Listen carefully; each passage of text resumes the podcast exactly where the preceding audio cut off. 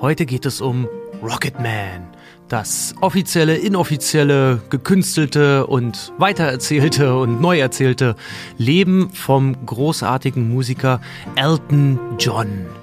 Wir werden uns in dieser Folge mit Elton Johns Leben auseinandersetzen, auch ein bisschen diskutieren, was an Rocketman und Bohemian Rhapsody äh, vielleicht unterschiedlich ist.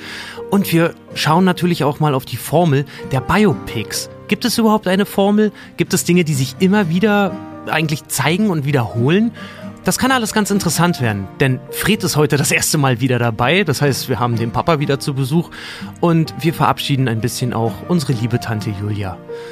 Aber genug der Gefühlsduselei. Jetzt geht's los. Rocketman. Total banale Themen werden hier seziert. Scheißegal wie albern, hart analysiert. Darüber wird man in tausend Jahren noch berichten.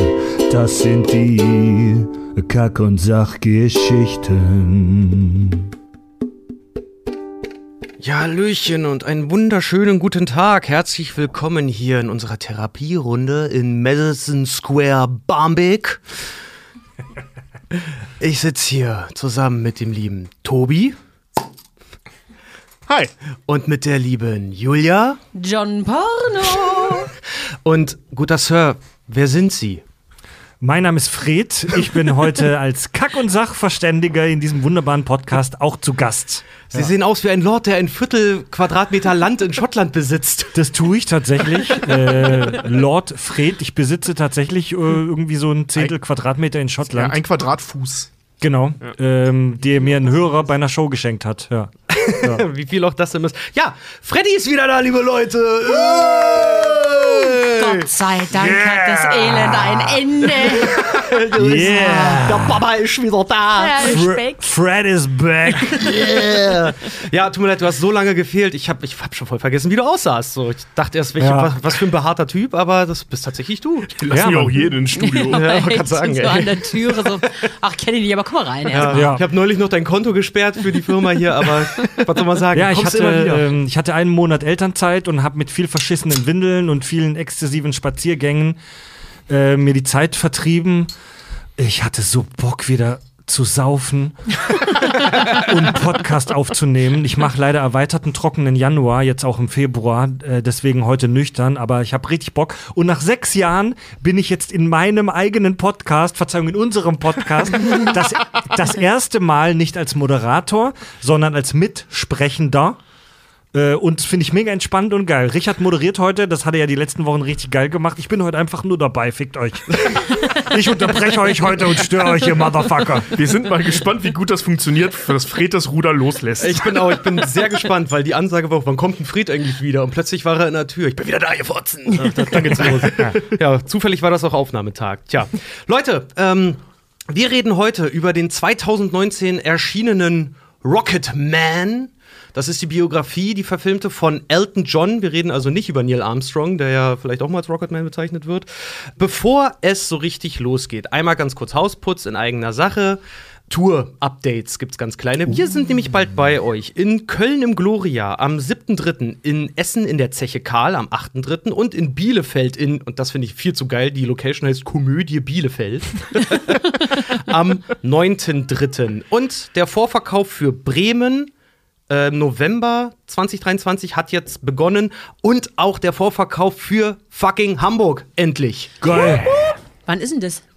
Äh, der Auftritt in Hamburg, ja. der ist am 5.7. beim Podcast-Festival im Schmitz-Tivoli, ne? Im Schmidt-Theater. Ja, ja, auf dem Kiez. Äh, genau. Kiez. Und wie immer alle Tickets auf Kack ah, und Sach. Alle Tickets auf kackundsach.de. Ja. Jo.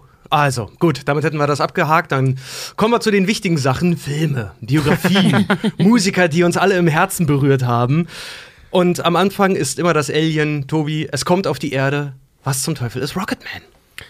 Rocketman ist, naja, das autobiografische Musical, würde ich sagen, ähm, vom äh, Leben oder über das Leben von Elton John. Ähm, Regie hat äh, Dexter Fletcher geführt, ein Mann, den man nicht kennt, Ich habe das mal nachgeschaut, der hat ein paar Filme gemacht, kennt keine Sau. Hä, ja. ist das nicht der von äh, Bohemian Rhapsody. Er war Executive Rhapsody. Producer bei Bohemian Rhapsody, ja, wenn war, ich das richtig verstanden ah, habe. Eddie, auch, ah, Eddie the Eagle hat er auch gemacht. Genau, ja. Eddie the Eagle hat er gemacht und so. Also so ein paar kleinere Sachen, aber relativ wenig. Eddie und the Eagle war doch nicht klein, sorry. Aber bitte erzähl. Eddie the Eagle ist nicht Rocketman oder Bohemian Rhapsody. Ich kenne ihn nicht. genau, ich kannte den nämlich auch cool. nicht. Kannst du dir mal angucken. cool, Eddie, Eddie the. Eagle, Eddie the Eagle ist wirklich schön. Das mit Hugh Jackman und halt Taron, Taron. Edgerton. Edgerton. Edgerton. Edgerton. Habe ich mir extra nochmal angeguckt, wie man diesen Namen ausspricht. Edgerton.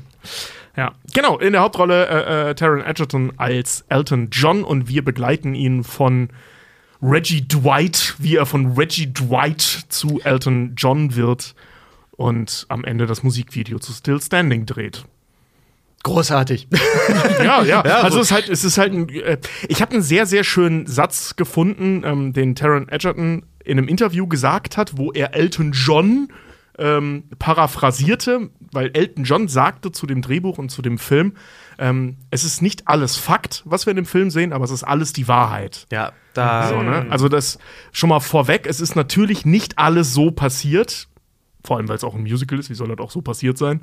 ähm, aber äh, es entspricht wohl im Tonus dem, was passiert ist. Das ist ein geiler Satz, der könnte eigentlich von einem Politiker kommen. ist nicht alles Fakt, aber Wahrheit bestimmt. Julia, sei mir nicht böse, ich überspring dich jetzt einmal ganz Tschüss. kurz. Und deswegen, weil, weil, und das, äh, da war die sechs Jahre drauf, dass ich das sagen kann, Fred, was sagen denn die Kritiker eigentlich dazu? Ja, geil. Da darf ich heute mal diesen Slot machen. Die, ja, Rocketman, der hat ganz okay Bewertungen auf den einschlägigen Portalen. IMDb 7.3. Bei Rotten Tomatoes hat er tatsächlich ganz gute Bewertungen. Kritiker 89 Prozent. Das ist schon ganz ordentlich. Äh, er war finanziell erfolgreich, hat auch ein paar Preise gewonnen. Insgesamt aber gemischte Kritiken. Ich lese mal eine vor äh, aus der deutschen Filmzeitschrift äh, EPD-Film. Rocketman kommt mit seinen Tanznummern und einer kurzen, wenn auch eher braven Sexszene etwas weniger prüde daher als Bohemian Rhapsody. Dabei ist er der vielleicht sympathischere, wenn auch leider genauso wenig originelle Film. Also, das, dem, dem würde ich jetzt aber widersprechen. Also er hat, Also er, auch. er hat gemischte Kritiken, aber auch viele gute. Ein, ein, eine interessante Sache noch. Der Film hat von der deutschen Film- und Medienbewertung das Prädikat besonders wertvoll bekommen. Und da muss ich uns selbst aus einer früheren Folge widersprechen. Ähm, das bedeutet ein Scheiß. äh, Moment, es kommt darauf an, wer es ausspricht. Nee, nur so, nur mal, ich, ich habe mich irgendwie, hat's mich neugierig gemacht, dann habe ich mich ein bisschen in, äh, informiert. Im Prinzip bekommt dieses Prädikat fast jeder Film, der keine Werbung ist, nicht verfassungsfeindlich ist, in technisch einwandfreiem Zustand ist und ein Mindestmaß an künstlerischem Anspruch hat. Also praktisch jeder Caroline Herfurth-Film kriegt das. Also das klingt total geil, aber das ist keine wirkliche Auszeichnung. Prädikat besonders wertvoll der Film- und Medienbewertung heißt im Prinzip, Ist den, ein Film. den kannst du halt mit, noch mit Kindern im Nebenraum gucken. Ja. Ist so ein bisschen wie jedes, jedes Bio-Siegel, was nicht, was kein Bio-Siegel Ja. ist eigentlich. Ähm, äh, kurz äh, dazu mit, mit Kindern in den Nebenraum gucken. Also in Deutschland ist der Film ja ab 12. Ähm, die Begründung ist halt, ja, kommt halt Alkohol, Drogen und ein bisschen Sex drin vor, deswegen nicht ab 6, aber kannst du schon mit Kindern gucken. In den Staaten ist der R-rated, also ab 17. Echt? Ja, ähm, wegen, Drogenkonsum. nee, wegen Homosexualität. Na klar. Na, Logo. Oh Mann, Also oh wirklich komplett irre. Und ähm, das ist wohl auch so eine Geschichte, die sich in der Produktion durchgezogen hat, also in der Vorproduktion, weil Elton John ist ja auch Produzent und ähm, er ist so in der Gegend rumgezogen und hat halt äh, Produktionsfirmen gesucht und die haben halt alle gesagt, ja, wenn wir den machen, dann aber ein 12-Rating, also ab 12. Und er hat gesagt, sorry, aber ich habe kein Leben ab 12 geführt. Fair Sehr enough. schön. Fair Ja. enough. Ähm, ich habe noch eine ga- ganz kleine Kleinigkeit zu dem Regisseur, nämlich der, äh, der hat so wenig gemacht bisher filmetechnisch, denn der ist eigentlich äh, eher Schauspieler vorher gewesen. Der hat bei Bube Dame König Gras zum Beispiel mitgespielt, bei Kick-Ass, bei Doom, bei Layer Cake. Also der hat so ein bisschen die Hochs und Tiefs der Filmbranche, auch schauspieltechnisch off offensichtlich durch. Und äh, hat aber einen hammergeilen Cast zusammengestellt für Rocketman. Also äh, Taron Egerton hatten wir schon, Jamie Bell, den sehe ich ja persönlich immer super, super gerne als äh, Bernie Taupin, super geil. Äh, Richard Madden, den werden einige kennen noch aus King in the North! Genau, aus Ga Game of Thrones.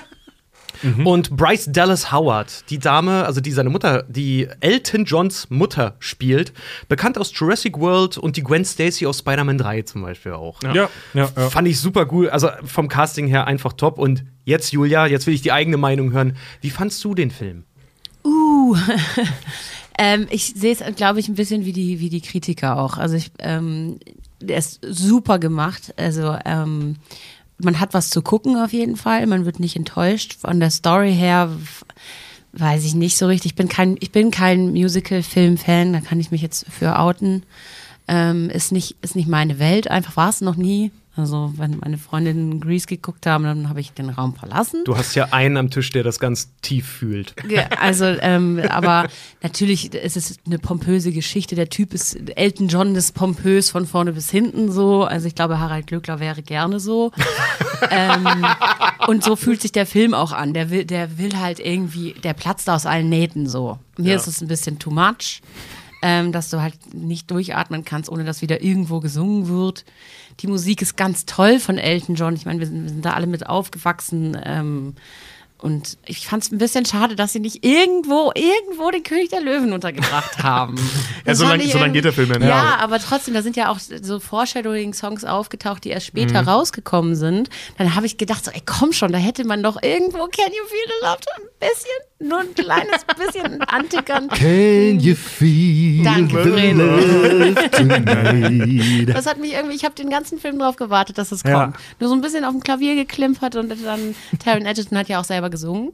Ja. Ja, Das fand ich richtig, das fand ich eine richtig coole Nummer. ja, das war der Hammer. Ähm, hätte ich ihm auch ehrlich gesagt nicht zugetraut, dass er so singt. Was, was super witzig ist, äh, ähm, also ich wusste das nicht, ich kannte den halt aus Kingsman, so wie ich glaube ich alle den bei Kingsman kennengelernt haben als Hauptdarsteller und dann festgestellt haben, ach so, guck mal, da hat er auch mitgespielt, so ne. Ähm, also es war ja sein großer Durchbruch. Na, ich würde sagen, Hood war so ein Opus Magnum. Nein, das Ja, ja, das meine ich. Stimmt, da hat er auch mitgespielt, so ne. Das meine ich. Der war so, totaler Oberkacke, aber ja. So, ne? Also der hat, äh, ähm, äh, bei Kingsman haben wir ihn kennengelernt. Und dann, da lernst du den halt kennen als der Typ mit dem fiesen Dialekt. So, ne, so der, der, der, der Vorstadtjunge, was er ja bei Elton John eben auch spielt. Ja. So, so, so ein, ich sag mal, Proletarier in Anführungszeichen. So ein Assi. So ein kleiner Assi, genau.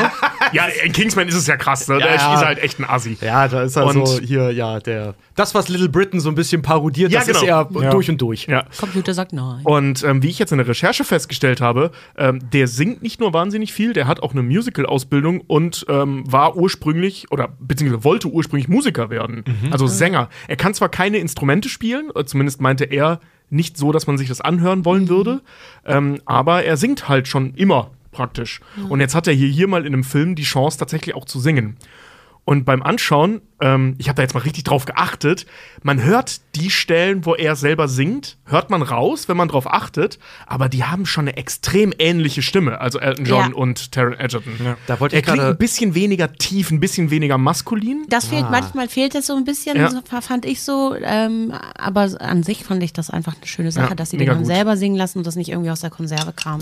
Das, Und die wollte, haben ich, ja- das wollte ich ganz kurz fragen. Äh, we- weißt du zufällig, ob die äh, das gleiche gemacht haben wie bei Bohemian Rhapsody? Weil da haben sie ja Freddie Mercurys Stimme auf, ähm, jetzt habe ich seinen Namen vergessen, verdammt nochmal, auf Mr. Sam Raimi. Robot. Sam, Nee, äh, Rami Malek. Rami Malek, danke. Rami Malek. auf, auf äh, haben sie die Stimme von den beiden ja gemorpht, sodass es ein bisschen übereinander halt liegt. Aber er hat äh, hier bei Rocketman hat der Hauptdarsteller größtenteils selber gesungen. Ja, also ähm, das, wie gesagt, das sieht man in dem Film, in den Szenen, in denen es, ähm, wie man so schön sagt, diegetisch ist, also wo wo die Musik im Film stattfindet. Ähm, da singt er selbst. Und es gibt halt einige Stellen, wo Songs drunter gelegt sind, ähm, die er dann teilweise auch so Lip-Sync-artig äh, nachmacht. Da hat er halt eben nicht selbst gesungen. Aber Elton John und Taron Egerton haben auch zusammen ein Album veröffentlicht. Und zwar zu dem Film. Es gibt auch einen Live-Auftritt, von ähm, den man sich angucken kann im, äh, im Internet, wo Elton John auf der Bühne ist vor großem Publikum und dann der Taron Egerton, der Hauptdarsteller von Rocketman, dazukommt und sie zusammen diesen, dieses Lied, wie heißt es, Your Song, Your Song, ja. ähm, Boah. äh, performen und Geil. der macht das schon sehr gut. ja. Das klingt geil. Das ist echt beeindruckend. Der hat sich das auch super angeeignet, ne? So die Mimik und so. Also der macht das schon, das, das fand ich sehr, sehr cool bei dem Film. Ja. Ähm, auch wie sie das, wie sie das, die Übergänge im Alter verpackt haben, dass er die Straße lang läuft und plötzlich kommt er als Älterer da wieder raus und Ja. so. Das ist schon geil gemacht. Oder das im Restaurant fand ich super, wo er erst mit seiner Mutter im Restaurant sitzt, mit ihren Streit hat. Dann kommt er, äh, dann geht er in die Toilette. Kommt nach einem anderen Dress wieder raus und hat den nächsten Streit. Gleiches Restaurant, Ja. komplett andere Situation, aber er hat den Streit mit seinem, mit dem Topin. Also das fand ich halt, solche Sachen haben sie richtig cool gemacht. Ich fand auch gerade Körpersprache von dem Taron, ich wundert mich, dass der keine Oscar-Nominierung dafür nicht gekriegt hat. Ich glaube, ein BAFTA äh, ist er nominiert worden, ist ja dieser britische Oscar, ne? Ähm, aber die ganze Körpersprache und vor allen Dingen auch so Subtextsachen, gerade wenn er das erste Mal da sitzt und seine Songs von einem Musikproduzenten spielt und der immer wieder sagt, das ist doch scheiße und das ist doch Müll und er dann immer nur mit den Augen ganz kurz so, mm. fand ich super. Was, was Ramona aufgefallen ist, das war mir nicht aufgefallen und ich fand es super lustig. Da habe ich echt nochmal zurückgespult. Ähm, am Anfang, als der kleine Reggie Dwight äh, ähm, zum, zur, zur seiner Musiklehrerin da geht, an der Royal Academy of Music oder wie diese Schule heißt, ähm, da sagt sie ja so, ne, sitz gerade und, und spiel, ne? Müsst ihr aber darauf achten, das ist Ramona, wie gesagt, aufgefallen, der sitzt nach dem, so immer wenn er nicht da beim Klavierunterricht ist, nie gerade. der lässt immer die Schulter so runterhängen. Okay. Okay, Das fand ich irgendwie ganz Schönes geil. Detail, ja. ja. gut. Ich, Aber es gibt äh, ähm, zu, zu dieser äh, Nummer, dass er, dass er den Elton John so schön nachmacht. Ähm, Elton John hat ihm gesagt, er soll das nicht machen. Ähm, er soll seine eigen, seinen eigenen Elton John finden. Weil Elton John ja eine Kunstfigur ist, weil er eigentlich Reggie Dwight ist. Dafür habe ich aber sehr viel Elton John da gesehen. Okay. Ja, ja, voll, voll. Bevor, wir, bevor wir jetzt noch mehr äh, zu Produktion und Co. reinkommen, einmal ganz kurz und knapp die Handlungszusammenfassung, denn es ist ein Biopic und im Prinzip kann man auch den Wikipedia-Artikel von Elton John einfach ein bisschen lesen. Aber der Film Rocketman beginnt mit einem sehr bunten Freak im Satanskostüm, der eine Therapiesitzung, Drogenhilfgruppe sprengt. Also der scheint offensichtlich gerade entweder vom Konzert zu kommen und fängt halt an zu erzählen. Es ist Elton Hercules John auf der Suche nach Hilfe. Er ist da ungefähr 40 Jahre alt und fängt an, seine Lebensgeschichte zu erzählen. Akt 1, Reginald Kenneth Dwight. Dazu möchte ich noch eine Sache sagen, zu diesem Anfang, diese, diese Szene, wo er in diesem fucking Satanskostüm kommt. Das ist so optisch eindrucksvoll und strange. und ich will später noch ein bisschen über das Thema ähm, äh, formelhafter Aufbau von Musiker-Biopics sprechen. Und das ist ein wahnsinnig schönes Beispiel, dieser Anfang. Wenn du ein Biopic über den Musiker machst, immer startest du zu einem späteren Zeitpunkt der Karriere, wie hier, wo man den Künstler sieht, wie er schon im Arsch ist, und springst dann in einer Szene in die Vergangenheit zurück. Du hast völlig Und recht. auch das sehen wir hier. Und das hast du in jedem Musiker-Biopic. Achtet mal drauf. Achtet mal drauf. Was ich bei dem Bild aber wahnsinnig schön finde, ist, ich meine, wir alle kennen Elton John. Ich gehe jetzt auch mal davon aus, dass alle Hörer und Hörerinnen da draußen Elton John kennen. Ich glaube, man kann ihn nicht nicht kennen. Ja, ich habe auch Ähm, bei WhatsApp heute noch mit ihm geschrieben. Weißt du, so, das, äh, äh, diese, diese Anfangseinstellung, wie er da reinkommt und diese Türen so in Zeitlupe aufwirft und in diesem geilen, albernen Kostüm mit diesen Federflügeln. Und ja, das ist mega formelhaft. Ähm, so, so beginnen Biopics, aber hier schon direkt mit dieser Note. Achtung, es wird kitschig. Und zwar richtig, richtig kitschig, over the top. Ja. Weil es nun mal fucking Elton John ist, über den wir hier sprechen. ja, und der ja auch wirklich. Also ich weiß nicht, wie es euch ging, aber als ich den Film gesehen habe, das hat mir auch ein bisschen die Augen geöffnet. Ich wusste gar nicht, dass der so ein Leben geführt hat. Nee. Ich dachte immer, der wäre Wie, hä? Ich dachte wie, immer, der wär- Wie ich- wärst du da nicht drauf gekommen? Der ist in den Keine 70ern Ahnung. groß geworden. Da ging das nicht. Keine Also ich habe ich dachte- genau ich- das gekriegt, was ich erwartet habe. dachte Ein echt, Haufen ich wusste- Koks, Ich dachte, immer, der ich dachte immer, der wäre irgendwie brav, aber gut, ich höre seine Musik gerne. Ich habe mich nicht so sehr für die Person nee, interessiert das bis zu war dem doch Punkt. klar, wie. Also, ja, da, da das bin ich, also da bin ich bei Julia, ihr Naivlinge. wenn, wenn, du, wenn du einen Musiker-Biopic kriegst, weißt du doch von Anfang an, dass du einen Haufen fertiger Penner kriegst. die es entweder schaffen, irgendwie die Kurve zu kriegen oder es halt nicht. Ja, Ja, es, es wird halt nie ein Biopic zum Mark Forster geben. Dann bin So. ich sehr gespannt. Dann, Gibt's bestimmt. dann bin ich, dann bin ich, also euer Wort in Gottes Ohr, da bin ich sehr gespannt auf das Aber-Biopic. So. also, machen wir ganz kurz weiter. Wie gesagt, er fängt an, von seiner Kindheitsgeschichte zu erzählen. Erstmal Akt 1, Reginald. Äh, Reginald Kenneth Dwight. Äh, wir sehen die Geschichte des jungen Musikgenies Reginald, äh, wie er Eng in England aufwächst, von seinem Vater ignoriert, von seiner Mutter aufgezogen, die aber kaum Zeit für ihn hat und die Liebe, die er gerne eigentlich hätte, größtenteils von seiner Großmutter bekommt. Die ist so süß. sein musikalisches Talent wird halt erst bemerkt, äh, als man feststellt, äh, oder selber die Eltern, oder eigentlich die Oma, muss man richtigerweise sagen, feststellt, dass er vom, nur vom Hören ganze Liedpassagen auf dem Piano nachspielen kann. Äh, tot, was ich eine total abgefahrene Szene auch irgendwie finde.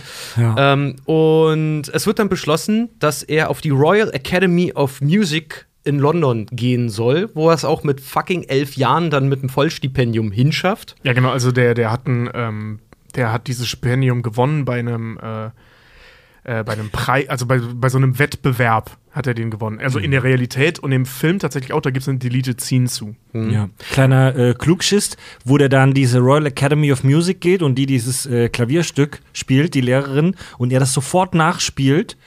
Ähm, das ist der türkische Marsch von Mozart. Ja.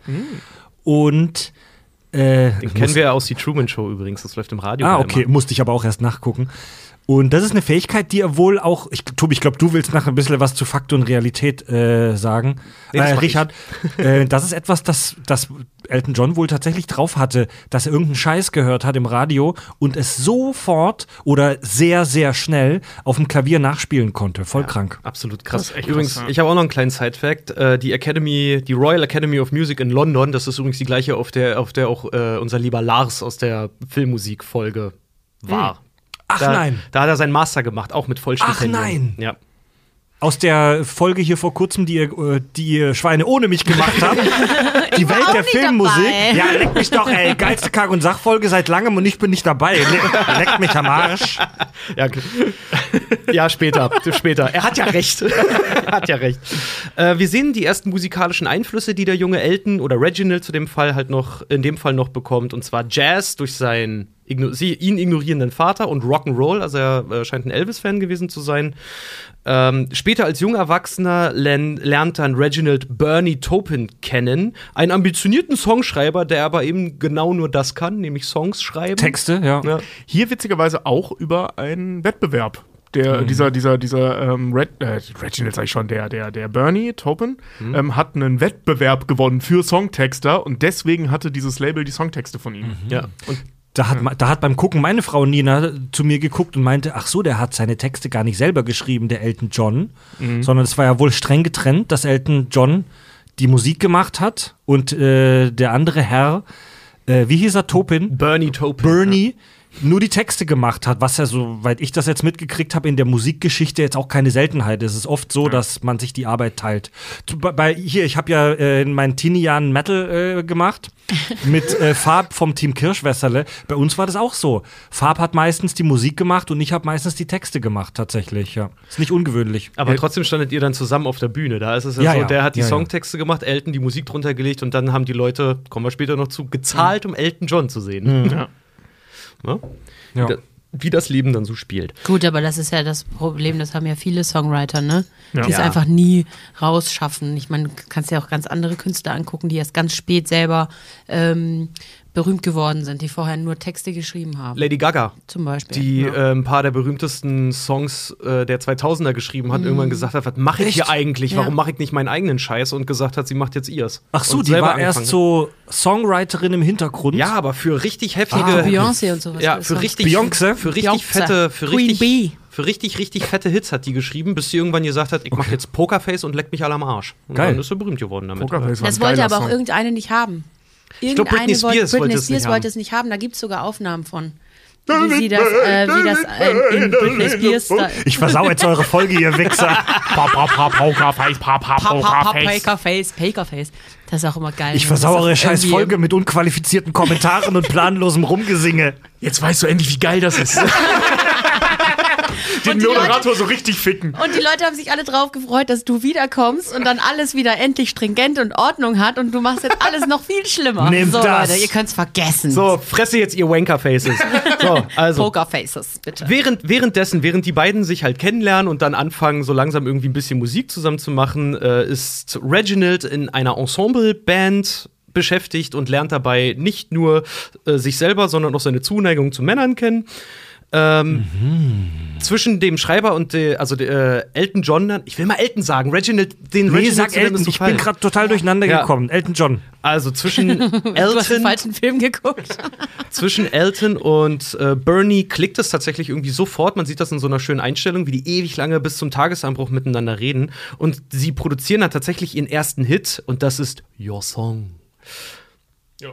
Sie haben einen gewaltigen Gig in Amerika äh, anschließend und Elton John ist geboren. Ende Akt 1. Ja, dieser, dieser, dieser legendäre Auftritt von Elton John im Troubadour, dieser legendäre Club in L.A., also der Typ hat echt, äh, dieser, dieser, dieser merkwürdige Produzent, der so wirkt, als wäre er eine Flasche, ähm, hat aber echt einen geilen Job gemacht, weil wenn du in dem Laden als Newcomer aufgetreten bist, dann hattest du echt gute Chancen.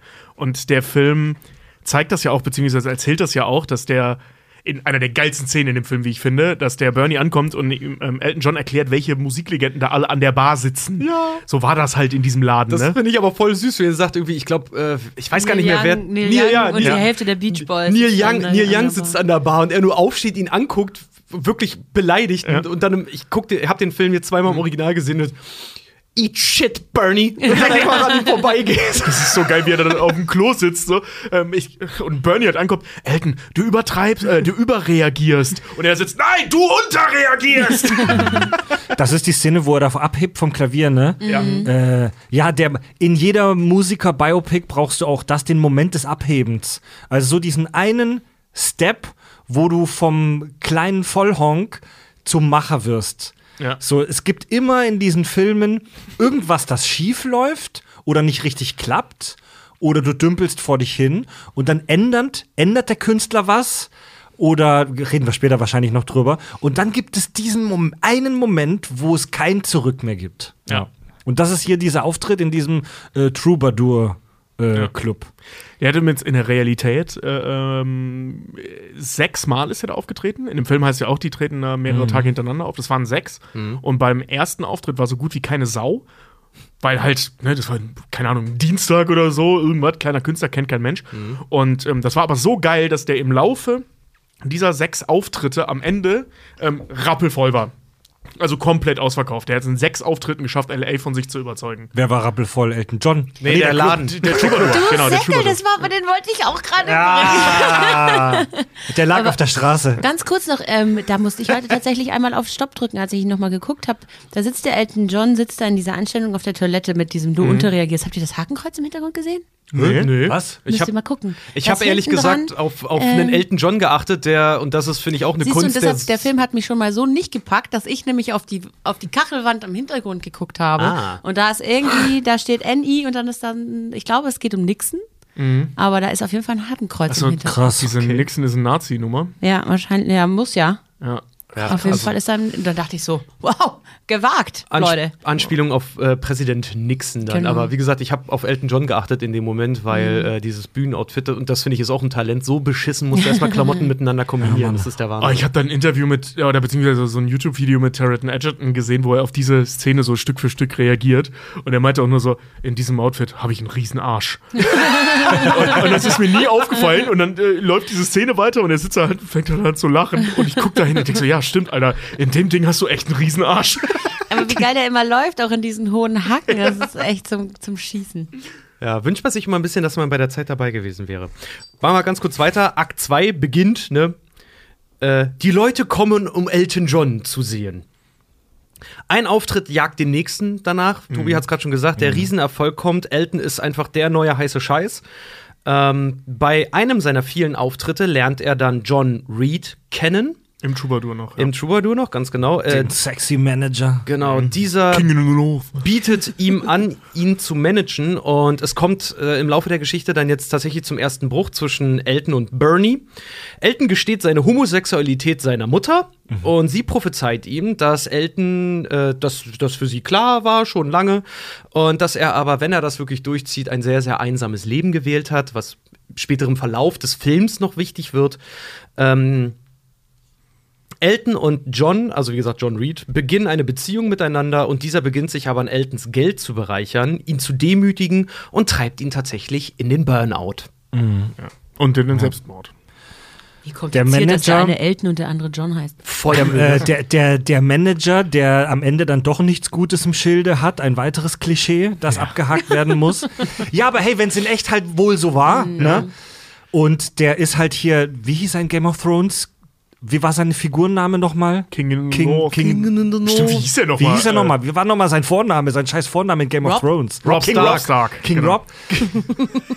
Ultra sexy Motherfucker. Wie er da in seinem echt, scheiß. hallo. Alle, alle sind Hippies und nehmen Drogen und haben geile Gammelklamotten. Aber er hat natürlich diesen schicken Anzug und sieht super sexy aus in seinem scheiß Nadelstreifenanzug. Ja, Mann, dazu hat er auch den. Ah, nee, den, heftigsten, den heftigsten Quadratschädel, den man jemals gesehen hat und wirklich einen eingemeißelten Seitenscheitel.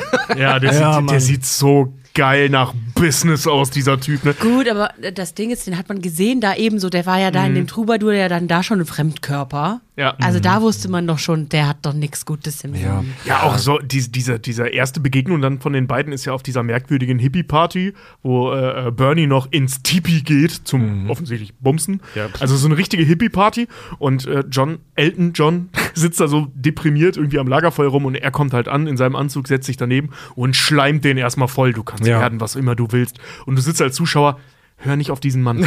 genau so funktionieren Teufelsdarstellungen. So kommen die Der Ameisen. Verführer. Aber ich wollte zu dieser Sequenz gerade noch mal eins sagen. Wenn ich, wenn ich auf dem Moderatorenstuhl sind, äh, bin, sage ich ja immer bitte weniger Meinungen und mehr Ideen und Analysen. Aber äh, ich, ich fasse es, ich mache es nur ganz kurz. Mir hat der Film beim nochmal gucken nicht so gut gefallen, weil ich sehr viele Szenen total künstlich und strange finde tatsächlich. Ja. Äh, und viele Übergänge zwischen Sequenzen und Songs finde ich auch total deplatziert. Ich finde es ein bisschen Ähm, so, die machen es sich sehr einfach. Da wird dann halt ein Song Ja. reingehauen und schon bis zum nächsten Abschnitt Ja. irgendwie, ohne dass es richtig auserzählt ist. Aber in dieser Sequenz, die du gerade zusammengefasst hast, hast, gibt es die für mich emotionalste Szene in dem Film, nämlich wo er äh, zu seinem Vater fährt. Er fährt zu seinem äh, Papa und der Vater ist getrennt von der Familie, der hat die Familie allein gelassen und hat sich verpisst und hat jetzt eine neue Familie. Und der Vater war früher ein distanziertes, kaltes Arschloch. Und jetzt bei seiner neuen Familie ist der Vater plötzlich ein netter Typ. Und mit seinen äh, neuen Kindern, man, ich weiß nicht, ob die leiblich oder ähm, an, Ja, ja. angeheiratet Er waren. sagt sogar noch Halbbrüder, ja. Und da scheint er jetzt ein netter, liebevoller Vater zu sein. Und das, das zerstört den Elton John innerlich. Und die Szene ist super stark, weil die auch, die, die ist gar nicht krass mit Musik unterfüttert, weil die allein schon so gut wirkt. In der äh, Filmmusikfolge hattet ihr das ja, dass äh, so Hintergrundmusik in Filmen geil sein kann, aber manchmal auch so ein billiger Geschmacksverstärker ist. Und hier braucht die Szene gar kein Gedudel im Hintergrund. Und der, der bricht innerlich, wirklich, bricht da was zusammen in Elton John, als er merkt, hey, mein Vater ist mit seiner neuen Familie jetzt viel glücklicher und er interessiert sich gar nicht für mich als Sohn, sondern er interessiert sich nur für mich als Star, als Musiker. Ja, wie er ihn noch die Schallplatten da unterschreiben lässt. Als ich, den Film, ja. als ich Ja. den Film das erste Mal gesehen habe, habe ich geflennt bei der Szene. Ja, ich auch. Da muss ich auch sagen, das ist halt, wie, wie gesagt, das Schauspiel vom Hauptdarsteller und da auch wieder diese ganze Subtextnummer, als er ihm sagt, als er das, die, diese Schallplatte unterschreibt, und er schreibt für Dad oder an Dad. Ja. Äh, nee, nee, nee, äh, mach das mal mein Kollege. Boah, wie, hei wie, heißt denn Arthur, der, wie heißt denn dein Kollege? Arthur. Und er einfach kackendreist auf dieser Platte einfach den Namen so se sechsmal durch, durchstreicht einfach und dann Arthur drunter schreibt, voll Ja, pisst. Also die Szene ist wirklich, wirklich sehr, sehr stark, vor allem weil der Vater, also nicht nur, dass, dass man sieht, dass er glücklich ist, sondern was ja noch hinzukommt, ist, dass, ich sag mal, das Benehmen gegenüber seines ersten Sohnes, also eben Elton John, der ignoriert völlig die Emotionalität seines Sohnes. Also offensichtlich ist Elton da ich sag mal, emotional sehr aufgeladen. Und der Vater ignoriert das, der lächelt das weg, der stellt völlig andere Fragen, der reagiert null auf seinen Sohn. Also auch Chapeau an den Schauspieler, der den Vater gespielt hat, kann schon mal wieder heißt, aber Er sieht aus wie Neil Patrick Harris, halten wir das einfach ja, fest. Neil Patrick Harris in 20 Jahren. ähm, also das ist wirklich sehr, sehr stark von diesem Mann, wie er das gespielt hat, weil du hast nicht das Gefühl, dass das der Vater von Elton John ist. So, das ist halt Ja. ein Typ, den er besucht. Und ja. Und die, und die, was du praktisch in dieser Szene erfährst, finde ich, ist, dass der Vater äh, Elton John nicht geliebt hat, Ja. weil der kleine Elton nicht so war, wie der das wollte. Seine neuen Söhne, die sind so, so jungsmäßig. Ja. Weißt du, das, die sind halt so jungsmäßig, die spielen im Dreck, die machen, die klettern auf Bäume, die findet er cool, die sind männlich.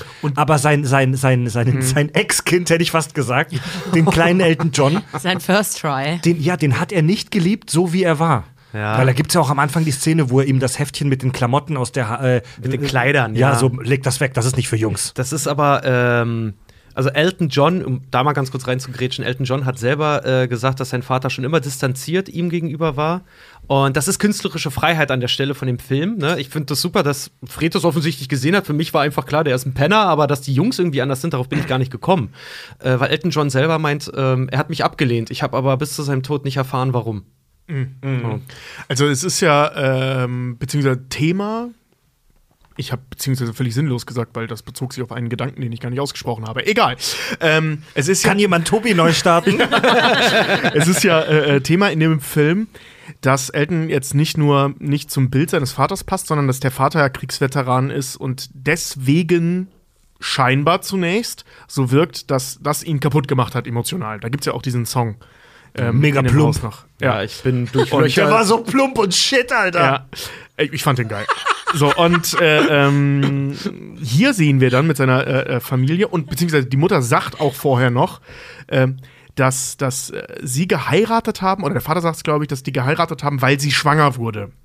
So, und jetzt bei der zweiten Familie sehen wir nicht nur, dass die Jungs Jungs sind, was ihm deutlich besser gefällt als das, was der kleine Reggie gemacht hat, sondern ähm, die waren offensichtlich auch gewollt. Dieses ganze Familienkonstrukt, was er da hat, war gewollt. Also das Problem ist nicht sein Kriegstrauma, sondern dass er in einer Familie war, die er sich nicht gewünscht hat. Und dann kommt alles zusammen. Und der Leidtragende, unter anderem, den ging es allen beschissen, war halt dann der kleine Elton John, der wirklich mit Abstand am wenigsten dafür konnte. Ja, definitiv. Ah. Achso, ich dachte, Julia macht sich die Tränen aus den Augen, aber nein, sie fusselt nur, entfusselt nur ihren Popschuss. Barthaare an meinem Mikro, die sind nicht von mir, ich schwöre. ich gehe immer zum Rasieren vorher.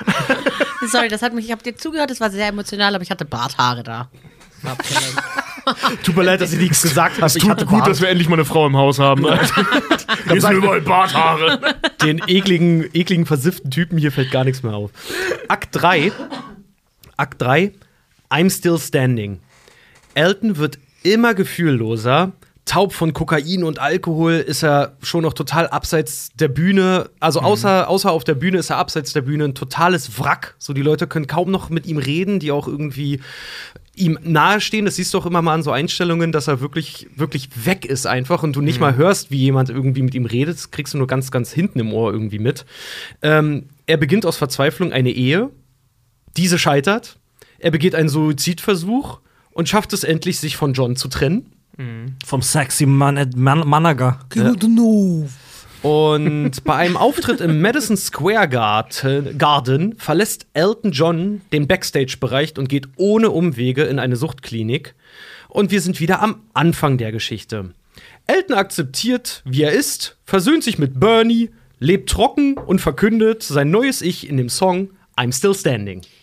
Kurze Frage, hat das eigentlich. Wo sie das. Musikvideo, das Original-Musikvideo genommen haben, aber Taron Egerton, den Schauspieler, da reingedingst haben. Voll geil. Ja, das ist wirklich richtig geil. Aber hat das mal jemand nachgelesen, dass das wirklich so passiert? Also hat er dieses Show im Madison Motherfucking Square Garden ausfallen lassen? Sausen lassen? Nee, das ist äh, einer der, der Punkte im Film. Also zum Thema Fakt und Fiktion können wir gerne jetzt als nächstes einmal kommen, wenn ihr möchtet. Ähm, aber gerade diese Stelle ist äh, einfach nur für die Dramaturgie. Das ist so nicht passiert. Es gab wohl den Moment, dass er einen Zusammenbruch hatte, backstage im Madison Square Garden. Ähm, und dass er auch in eine, in eine Entzugsklinik dann später gegangen ist, aber dass er sich selber hat therapieren lassen, hatte äh, den, der Auslöser dafür war, dass sehr viele Freunde in seinem Umfeld tatsächlich an AIDS gestorben sind und ähm, er halt selber gesagt hat, okay, er muss jetzt irgendwas machen, sonst äh, bei, bei all der Unkontrolliertheit, wie er auch gerade ist, ist er vielleicht auch der Nächste. ihn auch. Und genau, und hat angefangen, äh, hat angefangen, eine Suchtberatung halt aufzusuchen. Da gibt es übrigens auch zwei Deleted Scenes zu. Ähm, einmal, wie er da in diesem ähm, Recording-Raum sitzt, wo er dann ja seine Kurzehefrau auch kennenlernt. Ne? Also die kennen wir ja, dieses, dieses, dieses Recording-Studio und diese, Diese Ton Mitarbeiterin. Toningenieurin. Genau, die ja nachher dann ja geheiratet. DJ. Ja? Was? Ist ja ein DJ. Das war eine Deutsche? Ah, das war eine Renate, Deutsche, ne? ja, genau. Renate Ähm, irgendwas, ja. Ja. Und ähm, was wollte ich sagen? Äh, Genau, da ähm, schauen die zusammen Fernsehen und da wird über AIDS berichtet. Und seine Band, die da halt, oder die Leute, mit denen er da rumhängt, ähm, zählen dann so auf, wen sie kennen, der daran verreckt ist. Und einer von denen hat auch so ein, so ein Wundmal an der Hand, das er dann kratzt und lässt so ein bisschen durchscheinen, dass er das auch hat. Plus, also eine weitere Delete ziehen, die darauf anspielt, ist, er geht zum AIDS-Test. Ah, okay. Und hat's dann, ach und dann so. gibt's noch, fällt mir gerade ein, noch eine dritte Szene, wo er wieder in der Selbsthilfegruppe sitzt und dann ähm, komplett kaputt erklärt, so, nee, unter all denen, die es verdient hätten, bin ich der, der Glück hatte. Also der Film Ja. endet ja, wenn ich das richtig verstanden habe, äh, Anfang der 90er.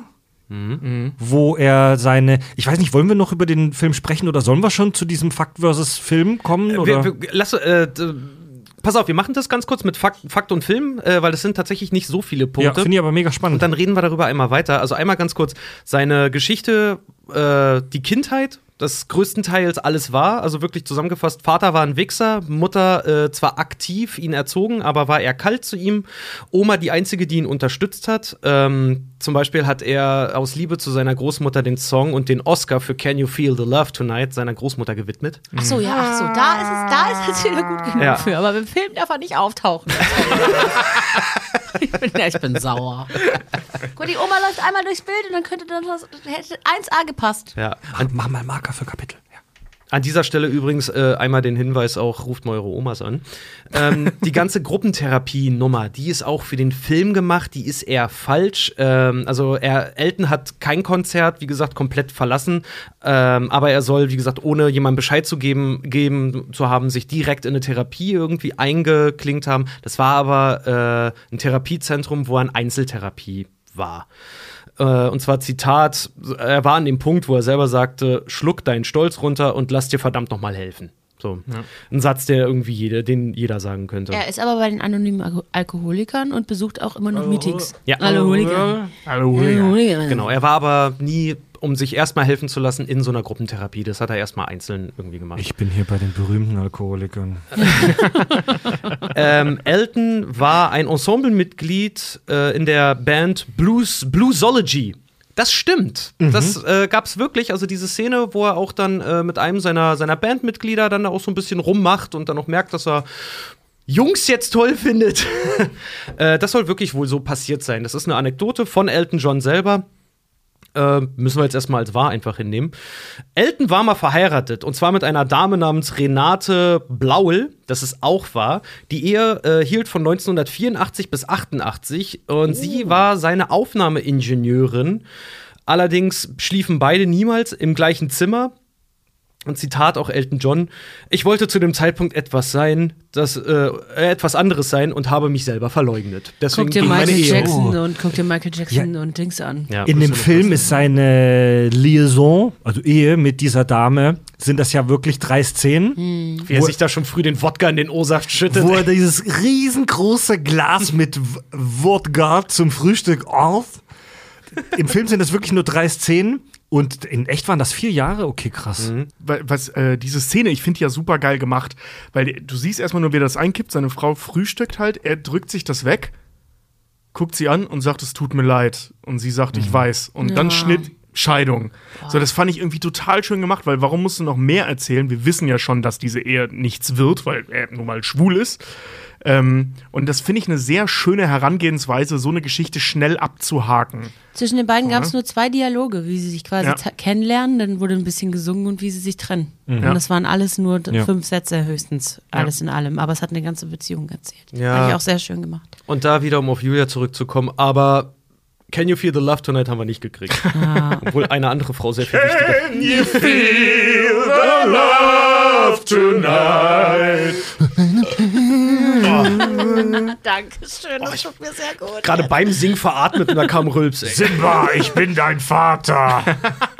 Das wird alles dein sein. Simba. Lebst du dein Was Leben wie eine Kerze im Wind? Hier, Monty Python, das hier wird alles mal dir gehören. Was denn, die ollen Gardinen? Wo sie aus dem Fenster gucken bei Ritter der Kokosnuss. Das ist doch auch das Meme-Format für jeden Fußballfan irgendwie Jetzt da mach so, mir doch ne? diesen Moment nicht kaputt, Mann. Ich fand das gerade so schön. Ich habe den ganzen, ich habe schon überlegt, ob ich den Weg hierhin einfach Can You Feel the Love Tonight in Dauerschleife hören soll. Hab's aber nicht gemacht. Ach ja. Äh, aber da kommen wir auch schon zum nächsten Punkt. Dann die ganze Timeline mit den Songs auch in dem, in dem Film, die ist komplett bonkers. So, die ist all over the place, komplett daneben äh, Das ist nicht passiert, dass plötzlich das ganze Restaurant angefangen hat zu singen, als Elton John aus dem Klo rauskam. Das ist ja Nee, den, den lächerlich. Zahn muss ich dir Du ziehen, auch kannst dich dass auch er auf nichts mehr verlassen und dass er auch als, Film. als kleines Kind da irgendwie am Bitch gesungen hat. Nee, das ist einfach, nee, das ist. Bitch das is ist back. Die, ähm, ja, okay, wer das nicht gemerkt Das kann hat, ich war für aber, ich kann das aber gut verstehen. Die haben ja auch die Texte, die Songtexte teilweise ein bisschen verändert, Mhm. damit sie besser zur Story ähm, des Films passen. I miss the earth so much, I miss my life. Genau, bei Rocketman singt er in echt ja I miss the earth so much und im Film singt er, singt er äh, nee, Quatsch, I miss my wife Ja. singt er im echten Song und im Film singt er I miss my life. Ja. Verstehst du, weil er ja keine Frauen geknüppert hat. Geil, ich dachte, Ja, ich habe mich im danke. Song immer verhört. Ich dachte immer, das heißt wirklich live und ich dachte, ich habe das immer so äh, äh, Agathe Bauer-mäßig Ja. falsch verstanden. Tobi und ich haben auch erstmal die Lyrics hoch äh, aufge, aufgeschlagen, um das nachzugucken, weil, naja, ich weiß nicht, wie es bei euch geht, aber wenn ich den Song im Radio höre, sitze ich genau bei der Textstelle immer da und rufe halt laut Lügner und zeige auf mein Radio. So. Ja, also vor allem, ich glaube, worauf du hinaus wolltest, ist, dass die Veröffentlichung der Songs nicht zu der Zeitlinie passen, in der der Film spielt. Genau, das ist nämlich der eigentliche Punkt äh, und ich kann euch das auch festmachen an zum Beispiel I'm Still Standing, der kam 1983 raus. Zu dem Zeitpunkt war Elton John noch voll wie der Haubitze bis in die Ja. nicht vorhandenen Haarspitzen mit Drogen. Ja, Ähm, ja genau, das stimmt, das stimmt, das wollte ich vorhin sagen und hab's vergessen, weil ihr mich Nee, ihr habt mich gar nicht unterbrochen, ich habe mich selber unterbrochen. ähm, Willkommen in unserer Welt. Genau, im, im Film ist es ja so, dass er den Entzug macht und dann ist er wieder nüchtern und total äh, klar und singt I'm still standing. Und in echt war, war das aber ganz anders. In echt war er Anfang der 80er, hat er Still Standing rausgebracht, war noch ein fertiger Penner. Lag unterm Mischpult. Lag, lag noch in seiner Kotzlache im Piano, in diesem Kasten. Und erst Anfang der 90er, also dann sechs, sieben Jahre nach I'm Still Standing, ist er dann in die Therapie gegangen. Ja. Genau. Das John in Elton John kommt von John Lennon. Da sieht man ja in der Szene so schön, als er ihn fragt, äh, wie heißen Sie? Elton. Und gibt es auch einen Nachnamen und er sieht so ein Bild von den Beatles und John Lennon wird halt so beleuchtet, John. Das ist falsch. Das ist falsch, das ist nicht so passiert. Die Namen Elton und John stammen tatsächlich aus seiner Ensembleband, die ihm die gegeben haben. Im. Im Film sehen wir das mit Elton, ne, dass der äh, den Namen eines seiner Musiker übernimmt und der John Baldry hieß er eigentlich. Ähm, der, von dem hat er dann das John übernommen. Interessanter Fakt zu John Baldry. Ähm, ist erstmal selber relativ bekannt gewesen, vor allem später. Und ähm, Elton John hat mehrere Suizidversuche ähm, hinter sich. Also nicht nur den, den wir im Film sehen. Ähm, es gibt sogar eine Deleted Scene, eine Anlehnung an einen anderen Selbstmordversuch, wo er nämlich versucht hat, seinen Kopf in, ähm, in den Ofen zu stecken, um sich umzubringen. Ähm, in der Deleted Scene ist es dann Bernie, der ihn da rausholt und ihm noch erklärt, dass er den Ofen falsch angestellt hat und so. In der Realität hat er das wohl versucht und dieser äh, John Baldry hat ihn gerettet. ah, okay. Äh, wer sich für das Leben von ähm, John Paul, wollte ich jetzt sagen, wie hieß er? Elton John. Der Paul. So Wer sich für das Leben von Elton John noch mal tiefergehend interessiert, ich habe mir in Vorbereitung auf die Folge eine super interessante Podcast 2 Doppelfolge reingezogen von den öffentlich-rechtlichen Kollegen vom NDR. Ähm, Urban Pop heißt der Podcast und da gibt es eine relativ lange Doppelfolge über Elton Johns Biografie und da hat der Musikexperte auch erzählt, dass ähm, Elton John, als er seinen Künstlernamen entwickelt hat, alle möglichen Kollegen zu ihm gesagt haben, Alter, bist du bescheuert, Elton John klingt doch scheiße. John Elton, so musst du heißen. Den coolen Namen machst du zuerst. John Elton, das ist ein cooler Künstlername. Elton John, das ist doch kein Künstlername, so klingt jemand, der am, also das improvisiere ich jetzt, der im Keller am Rechner sitzt. Und er meinte aber, nee, es muss Elton John sein. Er wollte da so ein bisschen anders sein. Finde ich voll geil. Ich habe mal eine Doku gesehen über einen Architekten in Dubai, der immer mit einer ollen alten Ente, also dem Auto, die, die Ente, was in Deutschland als Ente bekannt ist, immer damit vorfährt, weil er gesagt hat, wenn du in der Gegend bist, wo nur Porsche, Mercedes, Ferraris und Lamborghinis rumfahren, dann fällst du damit auf. Ja, Mann. Willst was gelte, mach dich selter. Oder so. ähm, Hat er dann nicht gemacht, wenn er mit der fucking Ente in Dubai rumcruist. Ja, doch, klar ist es selten. auch nicht schlecht. Man, man äh, denkt immer, das heißt dann, man muss ein bisschen aus dem Rampenlicht halt Willst was zurücktreten. gelten, mach dich älter. Wir werden dran denken. Wir denken an dich, Julia, wenn wir die Kakis dann in die Nachbarschaft von Bushido in Dubai einziehen. Mit einer Ente. Mit einer Ente. Okay. Perfekt. Elton John. Elton John war schon als Kind ein Musikgenie.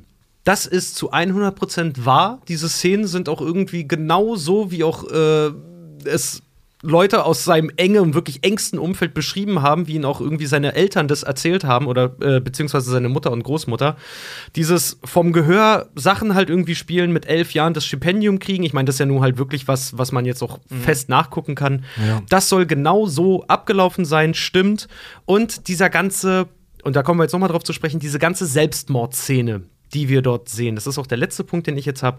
Ähm, die ist zum Teil richtig und falsch. Also die hat so eine leichte Grauzone. Denn genauso wie in der Szene äh, kam Elton auf Drogen und Alkohol nicht wirklich aus dem Bestreben, sein Leben zu beenden, wohl auf diesen Sprungturm und, und äh, hat wirklich es vorgehabt, sich zu töten, sondern er war so overdosed an allem, dass er auf dem Sprungturm stand, auch in dieser Klamotte und allem, high as fuck, und gesagt haben soll, bin dabei zu sterben. Zitat, I'm about to die. Und dann einfach ins Wasser gefallen ist.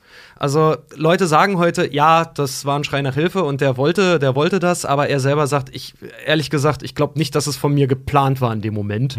Also ist so ein bisschen, ist für die Dramaturgie halt super, weil andere Mord, äh, Selbstmordszenen sehen wir dann in dem Moment nicht. Man sagt das immer so lapidar weg, ey. aber ähm, ja, das soll wohl, diesen, diesen Vorfall hat es gegeben, aber nicht mit der Intention, sich halt wirklich das Leben zu nehmen wohl. Ähm, hier auch äh, kleiner Fakt über den Song Rocket Man. In dem Film wird ja hier darauf angespielt, dass er auf diesem Selbstmordversuch basiert, im Prinzip. Ne? Also wir sehen ja da, er fällt ins Wasser, sieht den kleinen Dwight, ähm, wie er da sitzt und Rocket Man spielt. Reginald. Ja, Reginald White, ja.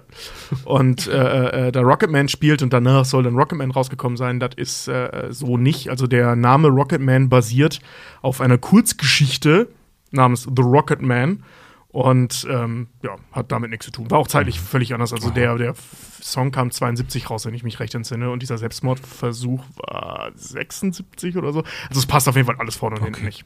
Weil du gerade, ähm, weil Richard, weil du gerade davon gesprochen hast, dass er als Kind wirklich so talentiert war. Elton John muss ein unfassbar krasser, wie soll ich sagen, dass, dass die Musik ist nur so aus ihm rausgeflossen. Er war unfassbar produktiv.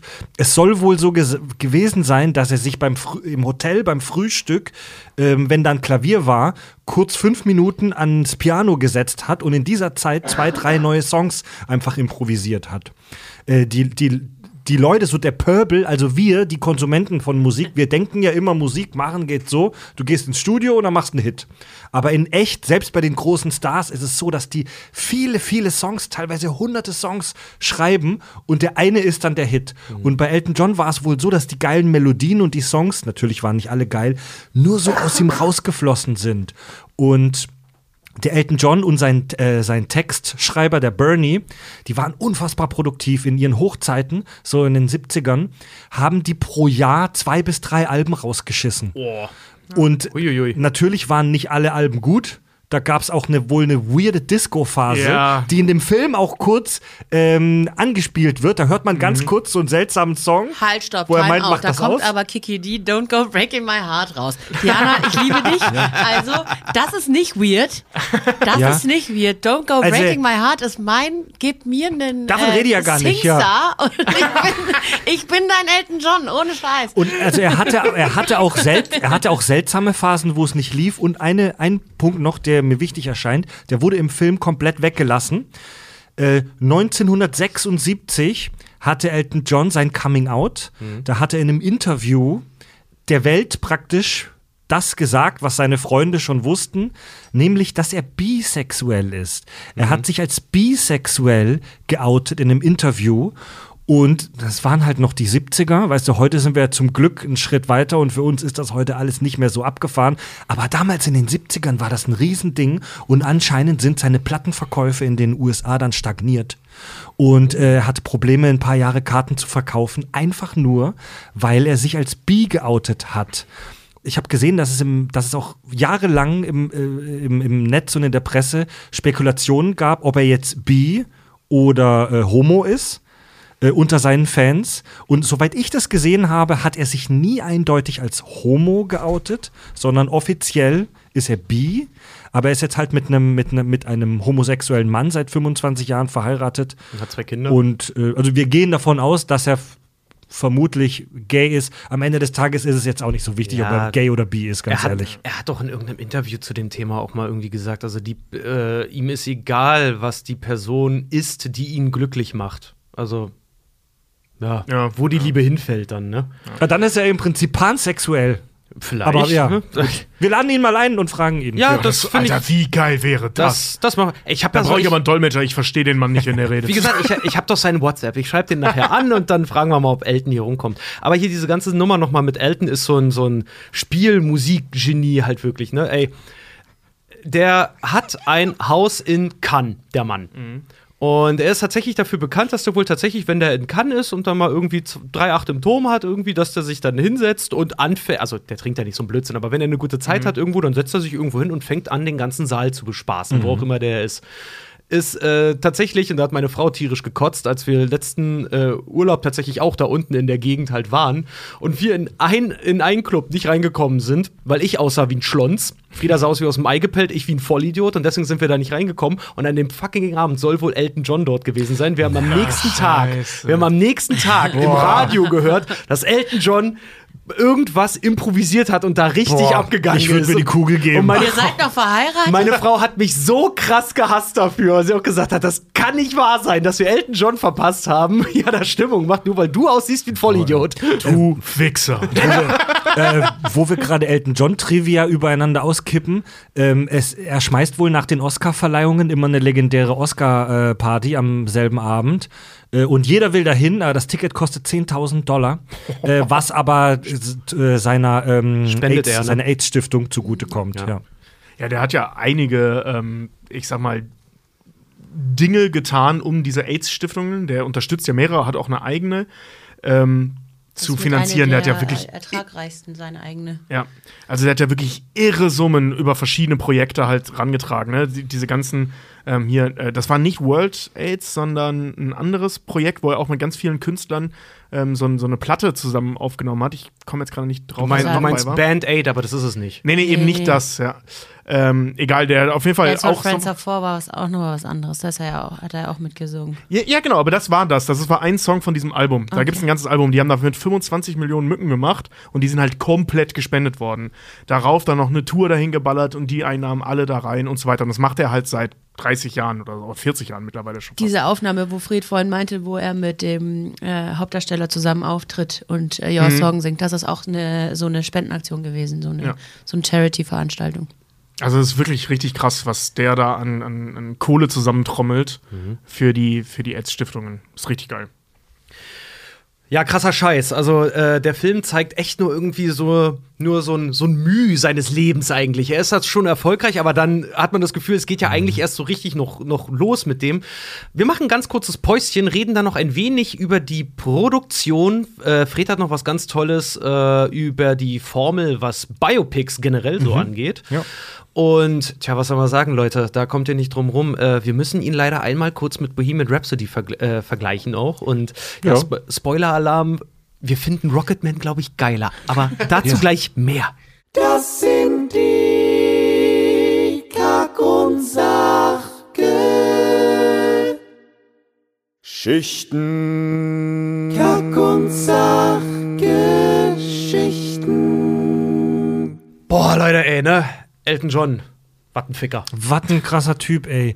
Äh, ich ich wollte, bevor wir im Thema weitermachen, kurz eine Sache zu Protokoll geben. Und zwar, ich war ja jetzt einen Monat raus und äh, meine Mitkackenden haben mich äh, rektakulär ähm, vertreten und Ju- Julia war ja jetzt ganz oft da dabei. Und heute ist ja praktisch Eventfolge, also Staffelübergabe. Deswegen haben wir gesagt, dass Fred dabei ist und auch Julia. Wir zu viert sind. Also heute ist praktisch die Staffelübergabe. Äh, aber es gab so unfassbar viele Rückmeldungen jetzt die letzten Wochen. Die Leute haben wirklich das gefeiert, dass hier mal eine Frau im, äh, im Cast ist. Tobi, da haben sich die Bots gelohnt. und fanden Julia auch unfassbar witzig und charmant und interessant. Äh, dafür erstmal danke an dich, Julia, dass du dabei warst. Ja, ich bedanke mich für das tolle Feedback. Vielen Dank, es hat mich, hat mich Und gefreut. äh, wir haben mit Julia schon gesprochen. Sie möchte ihren eigentlichen Beruf als Cutterin äh, leider erstmal behalten. Aber wir haben uns auf jeden Fall vorgenommen, dass wir Julia häufiger ins Boot holen. Ja. Ja. Ja, ich freue mich drauf. Geil. Das, das wird toll, wenn wir, wenn wir einen von uns dann mit Julia austauschen. Es ist immer ein Win. Es ist einfach immer ein Win, weil du bist das Beste von allen, nur mit Möpsen. Und, Und was für welche? Und um wieder ins Thema zu kommen, was ich zu Elton John sagen wollte, und ich glaube, so geht's ganz vielen in unserer Generation. Ich hatte den jahrelang gar nicht auf dem Schirm, Elton John? äh, Elton John musikalisch, weil ich, ich bin halt Heavy Metal Fan der 80er, New Wave of British Heavy Metal und Shit.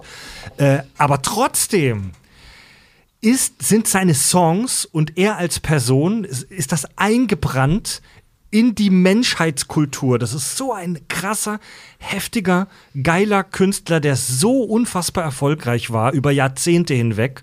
Und das muss man in dem Business erstmal schaffen. Die meisten Künstler sind nach zehn Jahren spätestens weg vom Fenster, weil es echt schwer ist, über so eine lange Zeit äh, auch seine Kreativität aufrechtzuerhalten.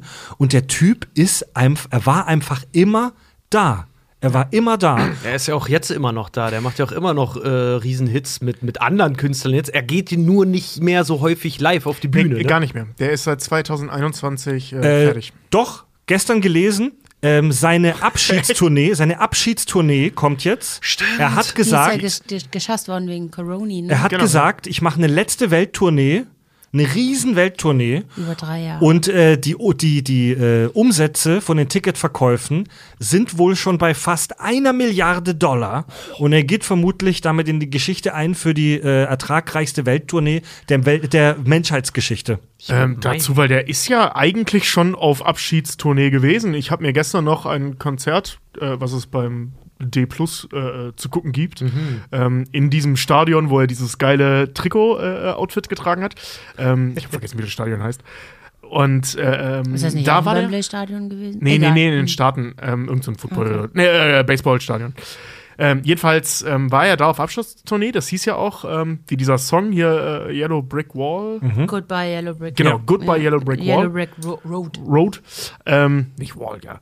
Ähm, und da war er eben schon auf Abschiedstournee und die sollte auch für drei Jahre gehen, wurde dann aber verlängert eben durch Roni, also dass er da noch ein bisschen ähm, was ist ja alles nachzuholen ausgefallen hatte. ist. Er hatte ja, nur, ja. Das, ist das jetzt die Tournee, die, dann quasi der Rest? Ja. Keine Ahnung. Also Deswegen, also ich höre wahrscheinlich schon verkauft. Es ne? gibt so krasse Videos von ihm, wie er im Laufe der Jahrzehnte einfach die unfassbar krassesten Musikmomente geschaffen hat. Er war, hat zum Beispiel zusammen mit John Lennon einen Auftritt gehabt. Ja, Das war einer der letzten, Das ne? war der letzte Auftritt von John Lennon vor seinem Tod. Ähm, es gibt ein unfassbar krasses Konzert, wo er mit George Michael zusammen auftritt. Es gibt eine, ging gar nicht in meinen Kopf rein, es gibt einen Auftritt von ihm beim Freddie Mercury Benefizkonzert, wo er Bohemian Rhapsody singt. mit, und, dann kommt, und dann kommt Axel Rose von den ganzen Roses, diese abgefuckte Heroin-Armbeuge auf die Bühne und schautet halt rum, singt Scheiße natürlich, wie immer, aber da, ein unfassbares Spektakel. Da gibt's eine unfassbar geile Anekdote, weil Elton John tatsächlich, weil Axel Rose bei keiner einzigen Probe aufgetaucht ist, obwohl er da war, Elton John persönlich zu der Garderobe von Guns N' Roses gegangen ist, geklopft hat, wohl mega wütend schon, und der Türsteher von äh, Guns N' Roses aufgemacht hat und meinte, ja, so ja, wo ist Axel?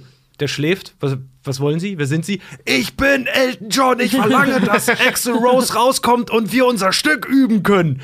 Dann hat ihn halt weggeschickt. Er voll piss auf die Bühne, hat angefangen zu spielen und plötzlich knallte es halt und der Typ kam auf die Bühne und hat da 1A gesungen. Aber die Eier musste er erst mal haben, Elton John wegzuschicken, weil ich will pennen. Vor allem Chapeau an den Sich äh, Sicherheitsmann da. Also Elton John wegzuschicken, das musst du dich auch erstmal trauen. Ja. Also so zu, dein, zu deinem Job zu stehen, dass du auch Sir Elton John wegschickst, ne? Es gibt aber auch großartige Auftritte oder einen zum Beispiel jetzt für die jüngeren Zuhörer mit Eminem. Als Ja. er den Ja. äh, Teil von Dido übernommen hat mit Stan oder mit Lady Gaga, einer der geilsten Auftritte überhaupt, wo die beiden am, Ja, am, am, am Flügel sitzen. Großartig. Also er taucht schon noch mal oder ist immer, immer noch irgendwo aufgetaucht. Ja. Super geil. Also der, der hat auch mal gesagt, äh, jetzt wo er in Rente geht, also zu dem letzten Stand des, des äh, der Abschiedstournee, den ich jetzt kannte, von offensichtlich vorgestern, ähm, meinte er so, ähm, Live-Konzert macht er nicht mehr, weil er halt ja, Vater ist und so, also er hat einfach Besseres zu tun und er ist auch alt, meint er. Ja, klar. Ähm, was ist denn der mittlerweile? Der Auch geht auf die 80 zu. Ja, ne? Und irgendwie 77, 78, irgendwie sowas. Und, ne, warte mal, der ist von 48. Wer von euch kann Mathe? Erzähl mal Er ist ja weiter. jetzt um die 70. Und äh, der Er meinte aber, so äh, Musik machen würde er immer noch, weil das ist das, was er gerne macht, das ist das, was er kann, Mhm. weil er sonst nicht weiß, was er mit seiner Zeit anfangen soll. Er ist auch einer von diesen tollen Musikern einfach, die so ein Standing haben, dass äh, die, die, das Business ist ja sein Wohnzimmer im Prinzip. So, ne? Der, wenn, wenn Elton John was sagt, dann springen ja alle wirklich. Und er hat ja dieses tolle Cover äh, mal rausgebracht. Sorry seems to be the hardest word mit ähm, Orange Blue. Blue. Blue. war das, nicht Blue, Or- Orange Blue, äh, mit Blue, ganz genau. Äh, was wohl nur zustande gekommen ist, weil er tatsächlich so kleines Fangirl von denen ist und die so süß fand, dass er die einfach angerufen hat direkt oder den Manager gesagt hat, wäre es vielleicht drin, dass ich mit denen Song mache? Und so kam dieser Song mal zustande. Weil er die geil fand. Weil er die süß fand. Ja, stimmt, das habe ich damals auch gelesen, als der Stell Song dir das rauskam. ja. mal vor. Da kommt ein Manager und sagt, du, ich habe einen Anruf gekriegt. Ich weiß jetzt nicht, was ich damit anfangen soll, aber ich glaube, Elton John will mit euch was aufnehmen. Ey. Da ja. kackst du doch Backsteine. Ich weiß nicht, was passiert. Also, Leute, wir haben es geschafft. Elton John ist fickerig auf euch. Das ist schon krass. Das ist schon krass. Er hat unfassbar viel Geld verdient in seiner Karriere, aber auch unfassbar viel Geld ausgegeben. Äh, ist shopping-süchtig, wird im Film am Ende auch gesagt. das Es, fand ich ganz lustig. es, ja. gibt, ähm, es gibt ein Foto, wo man so 20 Koffer sieht, die so gestapelt sind und das soll angeblich sein äh, für eine Nacht über Nachtgepäck sein.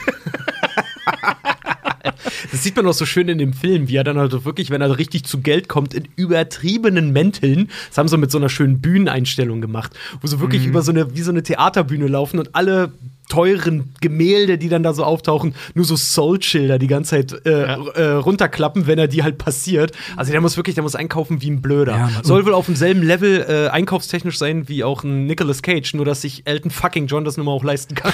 Und diese Kostüme, äh, das dümmste Kostüm ist im Film gar nicht vorgekommen. Und zwar hat, äh, hat er mal eine Show gespielt in einem Ganzkörper Donald Duck Kostüm. Das kann man sich auch ähm, bei der Videosuchmaschine eurer Wahl angucken. Dieses Kostüm muss der Horror gewesen sein für alle Beteiligten, weil man damit weder gut sitzen, noch gut stehen, noch gut laufen konnte. Und in diese, bei diesem Konzert, bei dieser Aufnahme, wo er in diesem Donald Duck Kostüm sitzt, ich weiß nicht, ob er high war, aber er lacht sich die ganze Zeit so zwischen den Sexzeilen den Arsch ab. Wahrscheinlich über sein eigenes Kostüm. Und er singt dann, er singt halt mega passionate wie immer. Ich glaube, das war sogar auch dieses Lied ähm, Your Song, ich weiß es nicht mehr.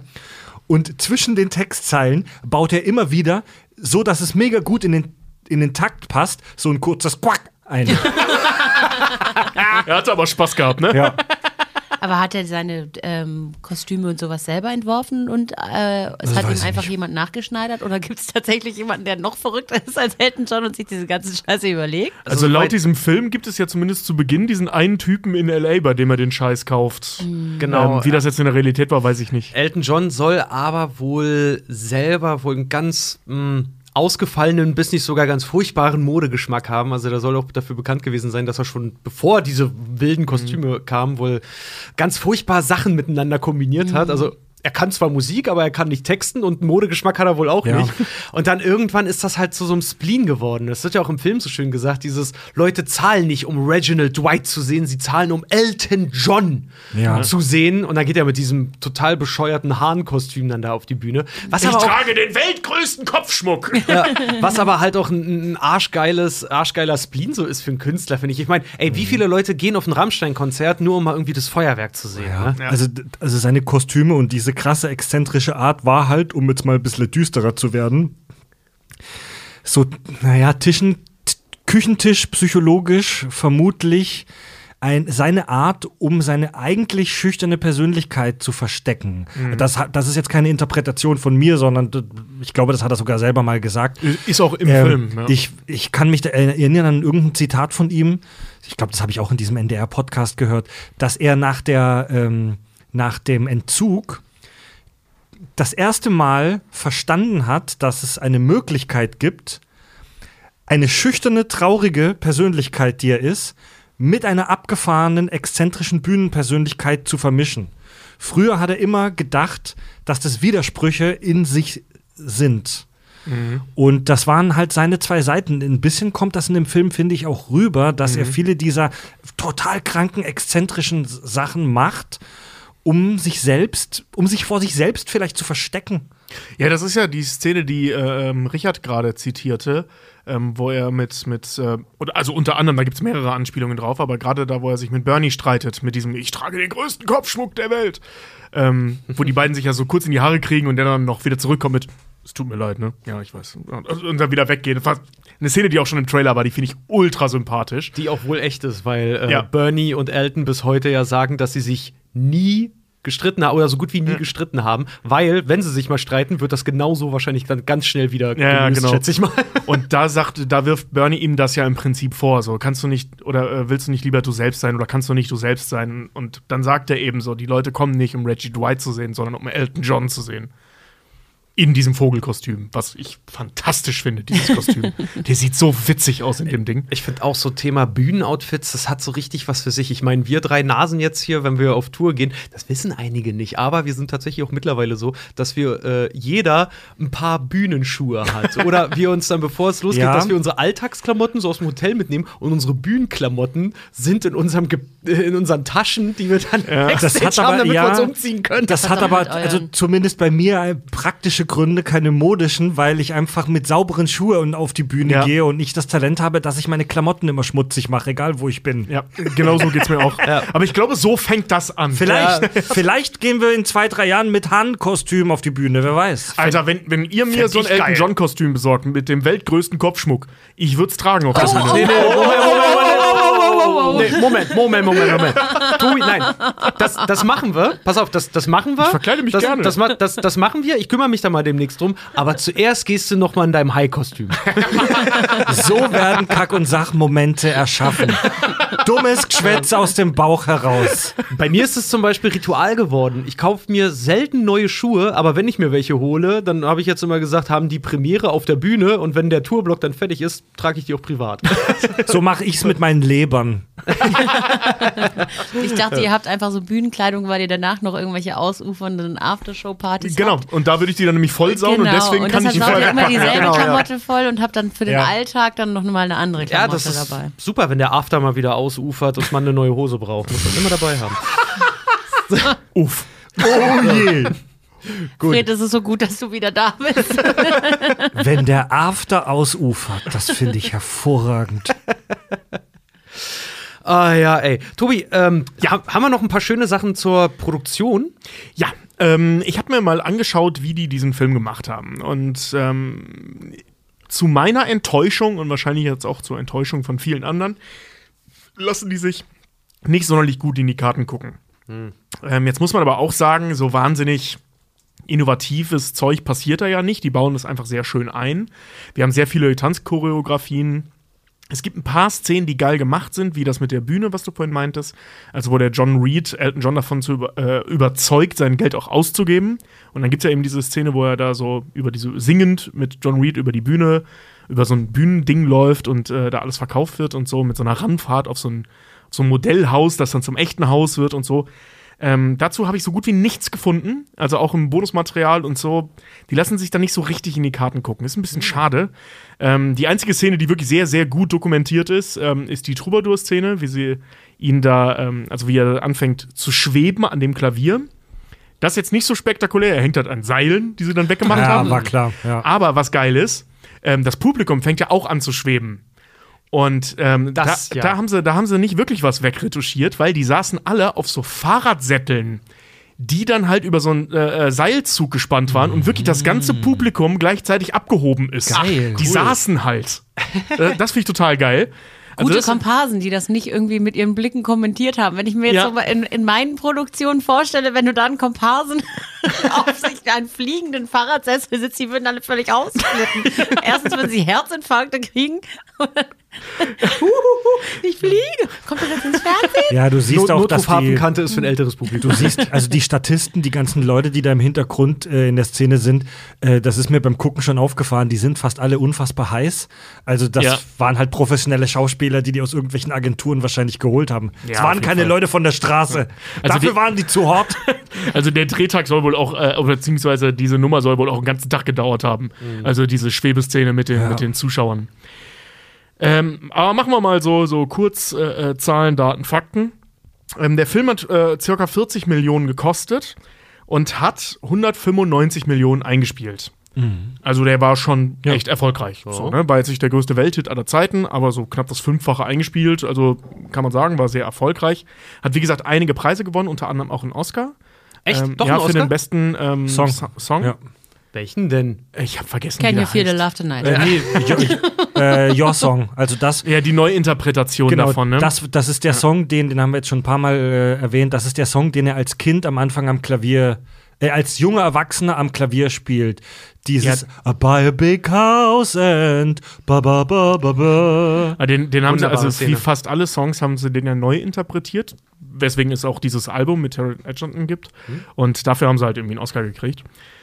Ähm, You never did man, you never did man, you never- Ich überbrücke Tobis äh, Denkpause mit schlechtem, schlechtem Sang. ja, weil, weil ich stelle gerade fest, das meiste habe ich schon erzählt.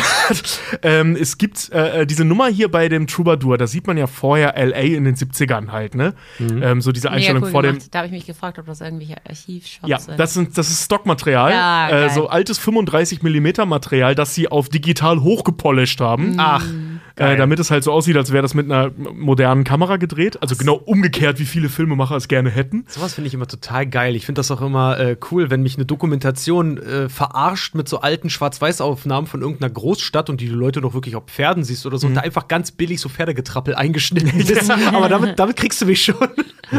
Ja, das ist wirklich geil. Und ähm, das gleiche gilt übrigens auch für Still Standing, für das Musikvideo. Das hatte Fred vorhin schon mal kurz ähm, angesprochen. Die haben halt im Prinzip alle Szenen, die wir da sehen, in denen Elton John zu sehen war, haben sie neu gedreht. Ähm, und alle anderen Shots sind halt aus dem Originalvideo.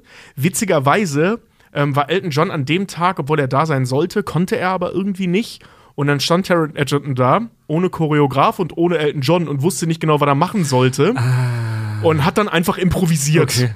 So, der hat dann einfach so, wie er das Musikvideo kannte, Ja. hat sich das halt angeguckt und versucht, das nachzumachen. so wie es Elton John wahrscheinlich selber auch gemacht hätte, wenn Wahrscheinlich. er in der Situation gewesen wäre. Ja. Ja. Tobi, du hattest So. mir, noch, mir, noch, mir noch gesagt äh, im, bei deiner Recherche, dass der Taron äh, Edgerton Ihr wollt Äh, immer Tarantino sagen, gibt's Ne, zu. Egerton. Egerton, Egerton will man immer sagen, aber das so. klingt, klingt, dann immer, Tarantino? klingt dann immer so, als würde man Werner rezitieren, so der Terran Eggert.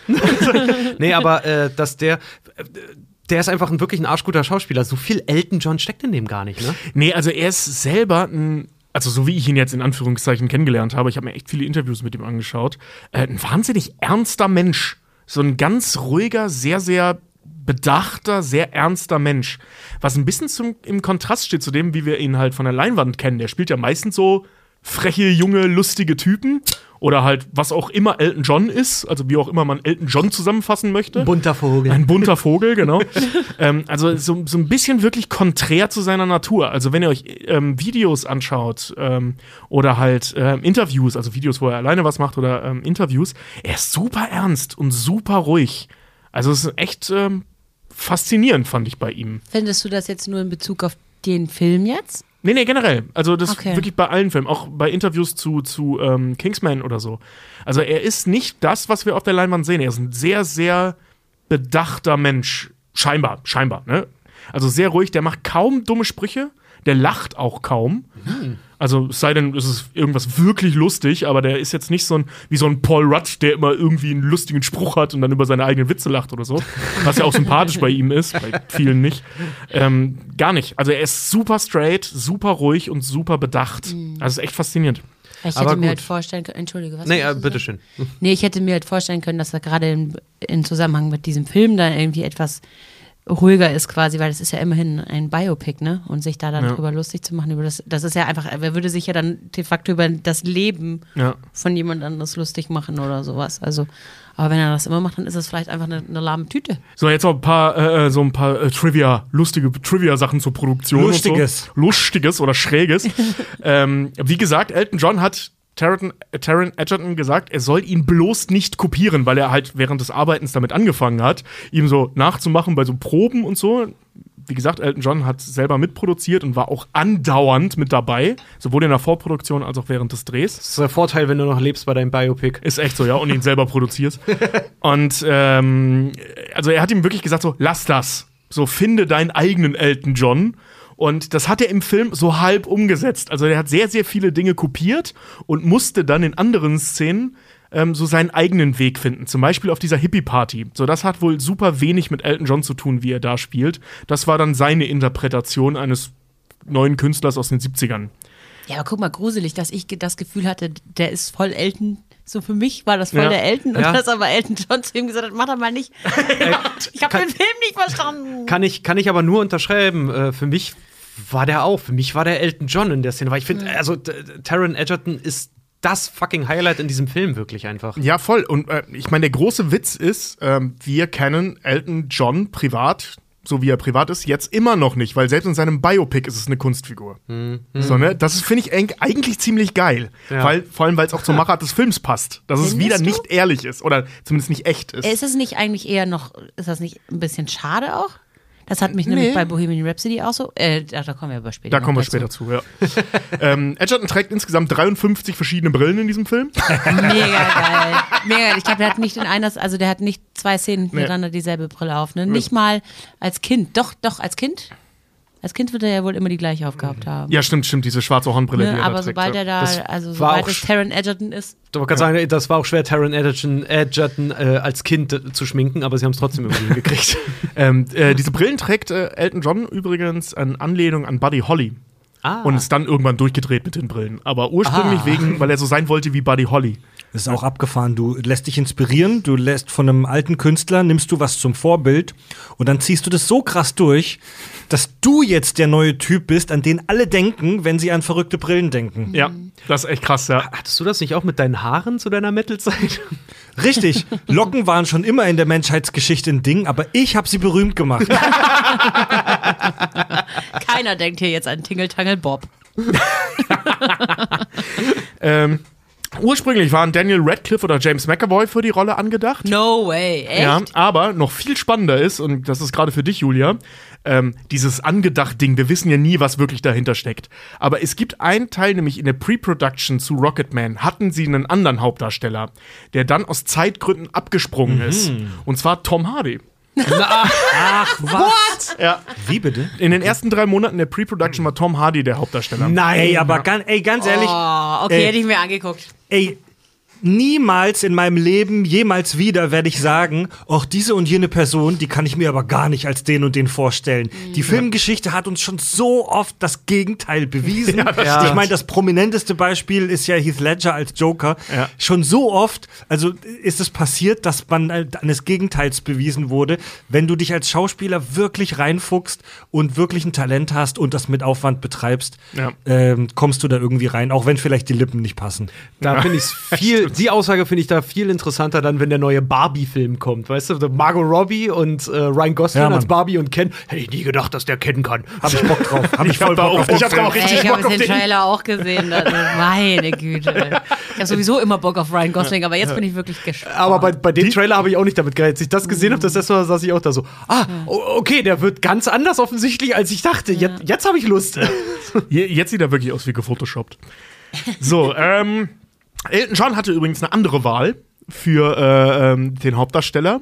Und zwar schon 2012, also damals 2012 ist er mal gefragt worden, hör mal, wenn es mal ein Biopic zu dir äh, äh, geben sollte, so wer müsste dich denn spielen? Und er hat wirklich aus der Kanone geschossen, das kann man sich auch angucken, das Interview, gesagt, Justin Timberlake.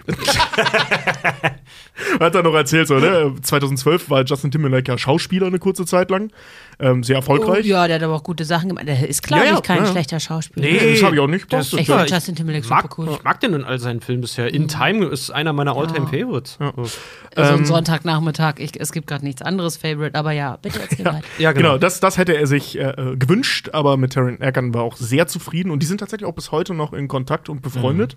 Sieht man auch auf diesen ganzen ähm, Konzerten, die Elton John noch spielt, ist überall immer Taron Egerton in irgendeiner Einstellung kurz zu sehen, weil er immer im Publikum steht oder Backstage und sich das reinzieht. Ah, ich dachte erst, du meinst Just, äh, Justin Timberlake. Nee, das wäre witzig. Das, das würde mich aber auch nicht wundern. Ich glaube, wenn du das Handy von äh, Elton John in die Hand kriegst, dann ist die voll mit den geilsten Typen in Lady Hollywood. Gaga ey. ist ja die Patentante von den Kindern. Also ich möchte, dass in Echt? meiner Biografie mich HP Baxter spielt.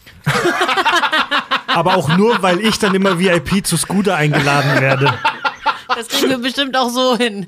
Das kann ich mir jetzt wirklich nur schwer vorstellen. Stell dir mal die alte, die arme Maskenbildnerin vor. Ey. Vor allem auch, wie dumm, dass jemand, der älter ist als ich, mitspielt. Wie dumm ist das denn? Wie alt bist du eigentlich, Fred? Tja. Okay, dann möchte ich von Pierce Brosnan gespielt werden. Ich werde von Jack Black gespielt. Ich auch. Nee. Ich dachte, du wärst Kevin James dann. Nee, nee, der ist, der ist mir nicht dirty genug. Äh, es, es, äh, hier, funny Side Fact: Es gab, wo waren das? War das im Discord-Channel oder bei Social Media? Gab es mal äh, ein Bild, wer die Kakis spielen würde in einer Mhm, Kaki das war mal bei einem Stream, Biopic. hatten wir das mal, ja. Und zwar äh, Richard war Colin Farrell, Geil. äh, Tobi war Jack Black Ja. und ich war Will Ferrell. Da haben wir echt lang dran gesessen an Will Ferrell, bis irgendwer damit rumkam und ich sagte, ey, das ist die perfekte Besetzung. Da hat auch jemand direkt dann prompt ein Bild erstellt. Das ist wirklich geil. geil. Da hatten wir noch an, äh, andere geile für Andy und Farb und so. Das war wirklich richtig lustig. Farb ist ganz klar Steven Seagal. Mhm. Aber Andy weiß ich nicht mehr. Das finde ich geil. Ich Ja, meine, können wir gucken, wie Brandon Fraser sich halt schlägt in The Whale. Vielleicht wäre das ja eine Option dann. Ne? Alter! Oh ja, Alter. Ja, ja Bio, Bio, Mus Musiker-Biopics, ne? Wollten jetzt ein bisschen auch über das, über Biopics im Allgemeinen sprechen und ich habe mich ein bisschen mit diesem Thema beschäftigt. Ja, du hast ja, Ähm, du zerstörst ja die Formel der Biopics jetzt. Ne? Äh, genau, Biopic kommt von Biographical Picture, also biografischer Film. Im Ami, im Ami, Ami-Deutsch hätte ich fast gesagt, im Ami-Englisch äh, sagen die zu Filmen ja oft nur Picture. Und äh, die Biografie ist tatsächlich eines der ältesten literarischen Genres, die es überhaupt gibt. Schon im, im antiken Griechenland gab es Schriften, wo das Leben von irgendwelchen Leuten erzählt und zusammengefasst wurde. Das Leben ist Brian. Zum Beispiel. Zum Beispiel. Und äh, die, das Neue Testament ist das bekannteste Biopic. Oh mein Gott, du hast vollkommen recht.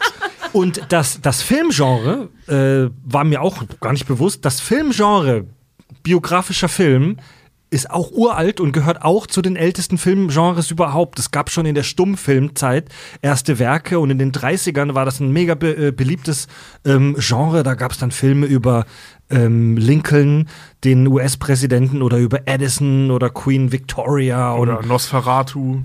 Richtig und, und ganz viele mehr. Und das hat sich eigentlich bis heute durchgezogen. Ich habe sogar das Gefühl, dass das Biopic in den letzten Jahren noch beliebter wurde. Ich meine, schau dir mal die Karriere von ähm, Leonardo DiCaprio an. Der hat fast nur Biopics gemacht. Aviator zum Das Beispiel, ist völlig recht. Der, äh, hier, äh. Edgar. Wolf of Wall Street. Ja.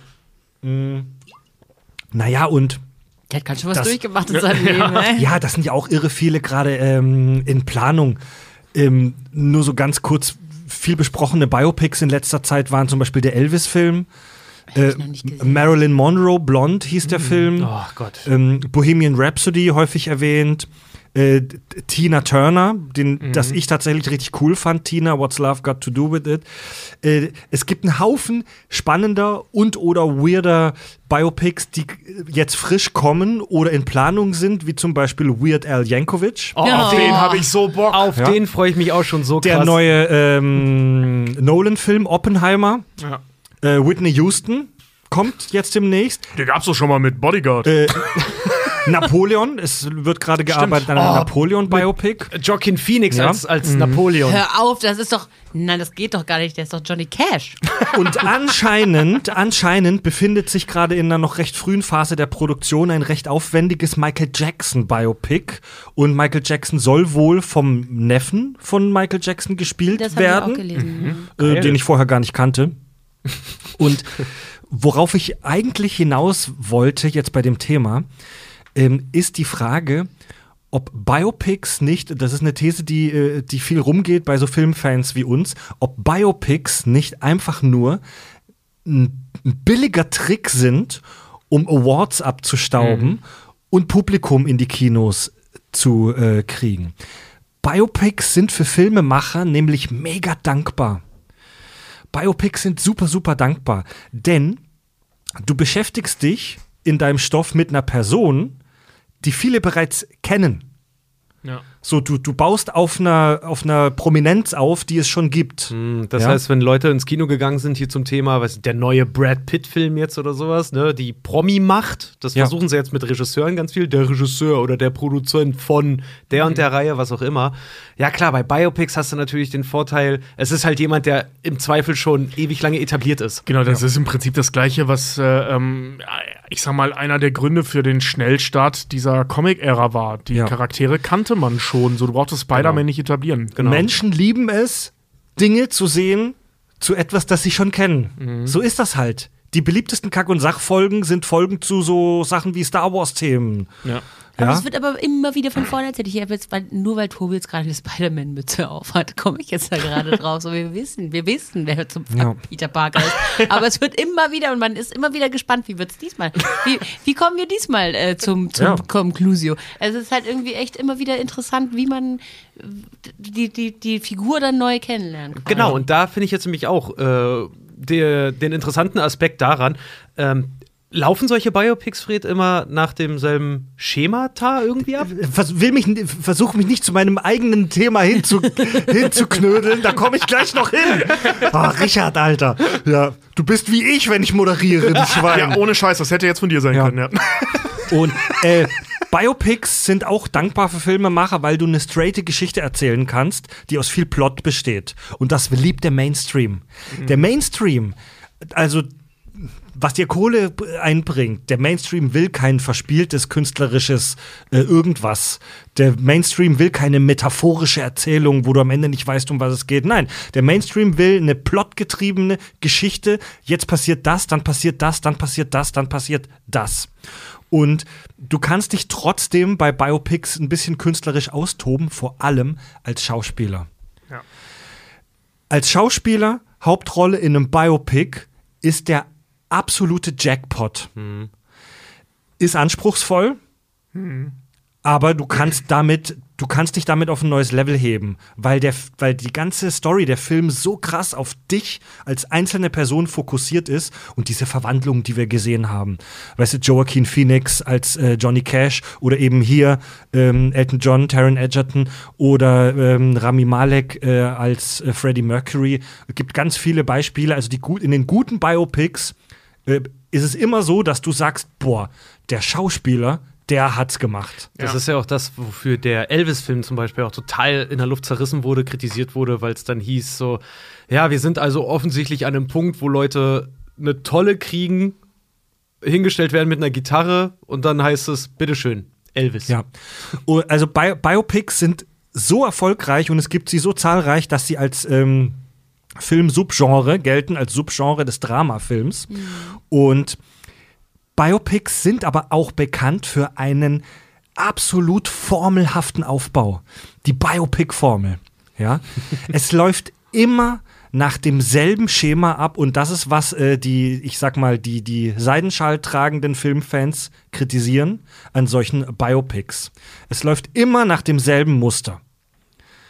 Du hast eine schwere Kindheit in armen und oder lieblosen Verhältnissen. Check, ja. Check. Rocketman, check. Geht, also es geht nicht.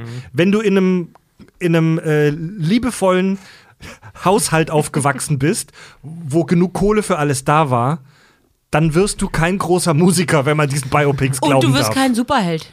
Richtig. Ja, Oder- oder du, du darfst lässt- keinen Vater haben. Oder du lässt es weg wie bei Ja. Bohemian Rhapsody, ne? Ja. Weil ich, ich habe zumindest noch nie was Negatives über die Eltern gehört. Ich weiß es jetzt aber ehrlich gesagt auch nicht.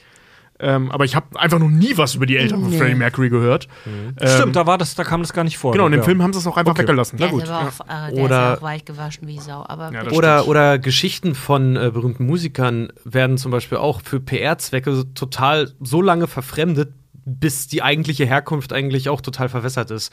Bei den, der Sänger von den Rolling Stones hier, ähm, Mick Jagger. Mick Jagger, Dankeschön, Mick Jagger. Der kommt ja auch eigentlich aus einer sehr gehobenen Mhm.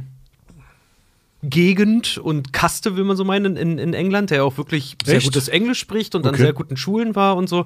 Und Leute anfangs äh, bei den Rolling Stones total überrascht waren, wenn der Interviews gegeben hat, dass der ein sauhöflicher, anständiger, sehr gebildeter, äh, einfach sehr steifer Typ halt irgendwie ist und das dann irgendwann von der von der äh, von dem Musikmanagement so lange verwässert wurde, dass die dann irgendwann gesagt haben so ja er kommt aus der Gosse und äh, der und der Song ist so und so und äh, Ja. schwere Kindheit und bla. Also, dass, dass manche Sachen einfach bewusst anders dann Ja, dargestellt ja. wurden, damit ein bestimmtes Bild transportiert wird. Ja. Ja, du kannst keinen Rock'n'Roll machen, wenn du aus reichem Elternhaus kommst. Richtig. Genau. Gut, du, das das, das ist in der Realität halt tatsächlich aber auch so. Die meisten großen Musiker kommen eher aus schwierigen Verhältnissen.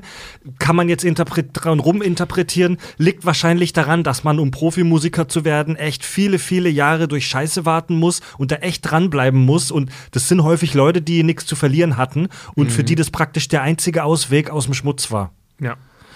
Ja. Nächster Punkt auf der Checkliste. Der Künstler entdeckt in frühen Jahren sein Talent. Und dann folgt immer der schwierige Aufstieg zum Ruhm.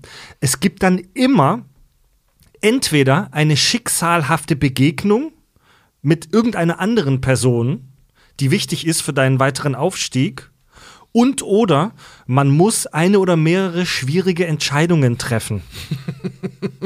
Ja, so ist es zum Beispiel bei, äh, ja, bei Walk the Line, ne, also Johnny Cash. Da ist es ja nicht so, dass er früh sein Talent entdeckt, das, das wischt der Film so ein bisschen weg, sondern da ist es ja diese Entscheidung, seine Familie zurückzulassen.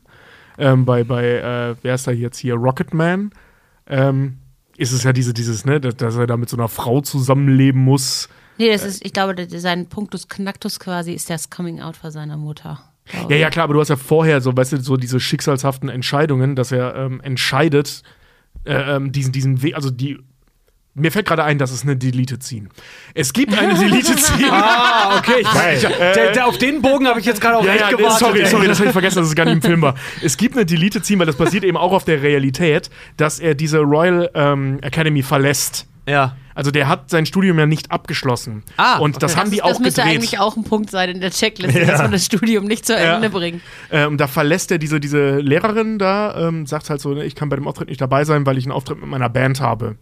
Und In da, dieser Kaschemme da. genau in dieser Kaschemme. Und da entschließt er sich halt, Rock'n'Roller zu werden, anstatt äh, äh, klassische Musik zu machen. Was sie versucht, ihm auszureden, aus Geldgründen. Die meint auch, ich liebe Rock'n'Roll, aber damit kannst du kein Geld verdienen. Und dann gibt es ja eben diese Entscheidung, dass er dann auch von zu Hause wegziehen muss und so weiter. Dieser ganze Rattenschwanz, der da hängt. Ja. Warum wurde diese Szene gelöscht? Also, Keine Ahnung, die war super. Nicht gelöscht, Finde ich- und ist ich, warte mal, finde ich aber einen total interessanten Punkt, weil zum Beispiel bei dem Film, was ja auch ein Biopic ist, äh, Jobs mit Michael Fassbender, äh, da dreht sich der ganze Film darum, dass erstmal überhaupt ergründet wird, was für ein scheiß Talent hast du eigentlich, Kollege? Ja, ja. Oder oft muss irgendeine Veränderung stattfinden, zum Beispiel in Private, äh, Private Parts Dirty Radio, das Biopic von dem legendären US-Radiomoderator Howard Stern. Wenn ich mich recht erinnere, ähm, muss er da erst seinen Stil finden und entscheidet sich dann bewusst dazu, ein kranker äh, Wichser zu werden, der jetzt nur noch Gaga-Programm macht. Ja. Und ähm, dann kommt immer der Höhepunkt des Erfolges, natürlich. Und äh, in, in dieser Phase gibt es dann immer mindestens eine lange Montage, wie der Künstler entweder verschiedene Konzerte macht oder verschiedene äh, Stationen macht. Es gibt immer den zynischen Produzenten, der alles scheiße findet. Und es gibt auch meistens den äh, fiesen Manager, der sich an dir bereichert. Ja. Ja. Ich glaube, unser Biopic wird arschlangweilig werden. Wenn wir dann da stehen und dann äh, unsere ganzen Sachen überkommen müssen und unser mieser Touragent steht dann hinterm Vorhang, während wir auf der Bühne sind, nur am Koks rotzen und das ist, sobald wir wieder in der Pause sind, hinten verprügelt er uns mit dem Gürtel. Ja. Also Kai, liebe Grüße, wir lieben dich. Bei uns wäre es wirklich langweilig. Ich glaube, das ist wirklich, stell dir mal vor, du findest plötzlich die Fähigkeit, dass du sabbeln kannst. Cool. In Biopics gibt es immer diesen schon erwähnten Moment des Abhebens, so wie Elton John beim Klavier. Im Film Rocketman kommt es ein bisschen rüber, als ob Elton John ewig rumkrebst und nichts geschissen kriegt. Und bei diesem einen Auftritt im Troubadour hebt er komplett ab. In der Realität war das nicht so. In der Realität waren, war Elton John da schon ein bisschen bekannt und hatte schon jahrelang Halt nicht Erfahrung. in den USA. Äh, nicht in den USA, das stimmt, Genau, aber ja. er hatte schon jahrelang, äh, äh, jahrelang Erfahrung und hatte schon mehrere Alben draußen. Aber weißt du, in der Realität ist es so, dass Menschen sich Erfolg jahrelang hart und kontinuierlich erarbeiten. Das ist in Filmen langweilig. Wir Kack- und Sachgeschichten podcasten seit sechs Jahren und seit sechs Jahren sind wir straight dabei und machen unser Ding und wachsen schön langsam und stabil und organisch. In einem Film über uns wäre es so, dass wir an irgendeinem Punkt, dass irgendwas schief geht oder wir kommen nicht weiter und dann müssen wir irgendwie eine Veränderung machen. Fred muss weniger koksen oder so oder, oder es gibt dann einen Prä-Tobi, jemanden, eine Person, die dabei ist und die scheiße ist und die müssen wir austauschen und dann treffen wir in einer schicksalsnachhaften Nacht Richard in seiner eigenen Pisse auf dem Hamburger Kiez. Ja, Mann. Genau so wird's ablaufen. Naja, aber das Ding ist, das finde ich halt immer so schade, dass das halt in diesem Film dann immer weggelassen wird, weil das ist wirklich harte, kontinuierliche Arbeit und dann kommt der Payoff. Dann Ja. sind sie nämlich irgendwann ganz oben. Und was machst du dann? Na klar, ballerst du dir dann die Nase voll und dann. Ähm, Richtig. Also, das ist halt. Und das ist dann der nächste Punkt auf der Checklist, die Arschlochperiode.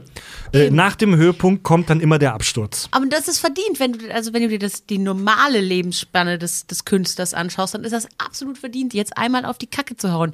Dass sie es dann halt alle übertreiben. Und das finde ich so geil, dass Stephen Graham, ich weiß jetzt die Rollen, den, die Rollennummer nicht mehr, Al Capone aus, aus Boardwalk Empire, der sagt, und Hauptsache, du haust dir keine Überdosis rein. Weil der halt schon weiß, was kommt, wenn die Leute Richtig. erfolgreich werden. Das Ja. ist früher oder später muss es so laufen. Genau, ja. Und das finde ich halt so krass, dass es das ist, das ist deren Formel nämlich. Das ist die Rockstar-Formel. Das ist der Rock'n'Roller. Das ist der Du Rock'n'Roll. meinst, genau. du meinst das jetzt aber, wenn er nach Amerika geht, Elton John und er eben noch sagt, so, Genau. habt Spaß, kommt gut an und stirbt nicht wegen Drogen. Genau. Ja, nimm keine Ha- Überdosis. keine so. Überdosis. Nach der selbstzerstörerischen Arschlochperiode kommt dann immer die Läuterung. Oft ist das Wenn ein Entzug. schaffen. Oft ist das ein Entzug, weil es oft auch um Drogen geht. Und der nüchterne oder ich sag mal klügere Held kehrt dann zurück und spielt ein letztes legendäres Konzert äh, gefolgt von den Endcredits, in denen wir Fotos sehen und Infos darüber bekommen, wie der Künstler danach weitergelebt Wirklich, hat. das ist einfach komplett walked the line. Ich bin's jetzt gerade, solange Ja. du es erzählt hast, bin Ja. ich gerade einmal durchgegangen Auch mit dem Bohemian- Anfang im ja. Gefängnis und dem Ende im Gefängnis. Bei, Bohem bei genau- Bohemian Rhapsody genau haben sie ja für diesen, für diesen dramatischen Effekt sogar äh, die Reihenfolge der Ereignisse verändert. Bei Bohemian Rhapsody ist es so, dass Freddie äh, den restlichen Bandmitgliedern sagt, dass er HIV-positiv ist und sie damit dazu motiviert, dieses letzte Konzert zu spielen.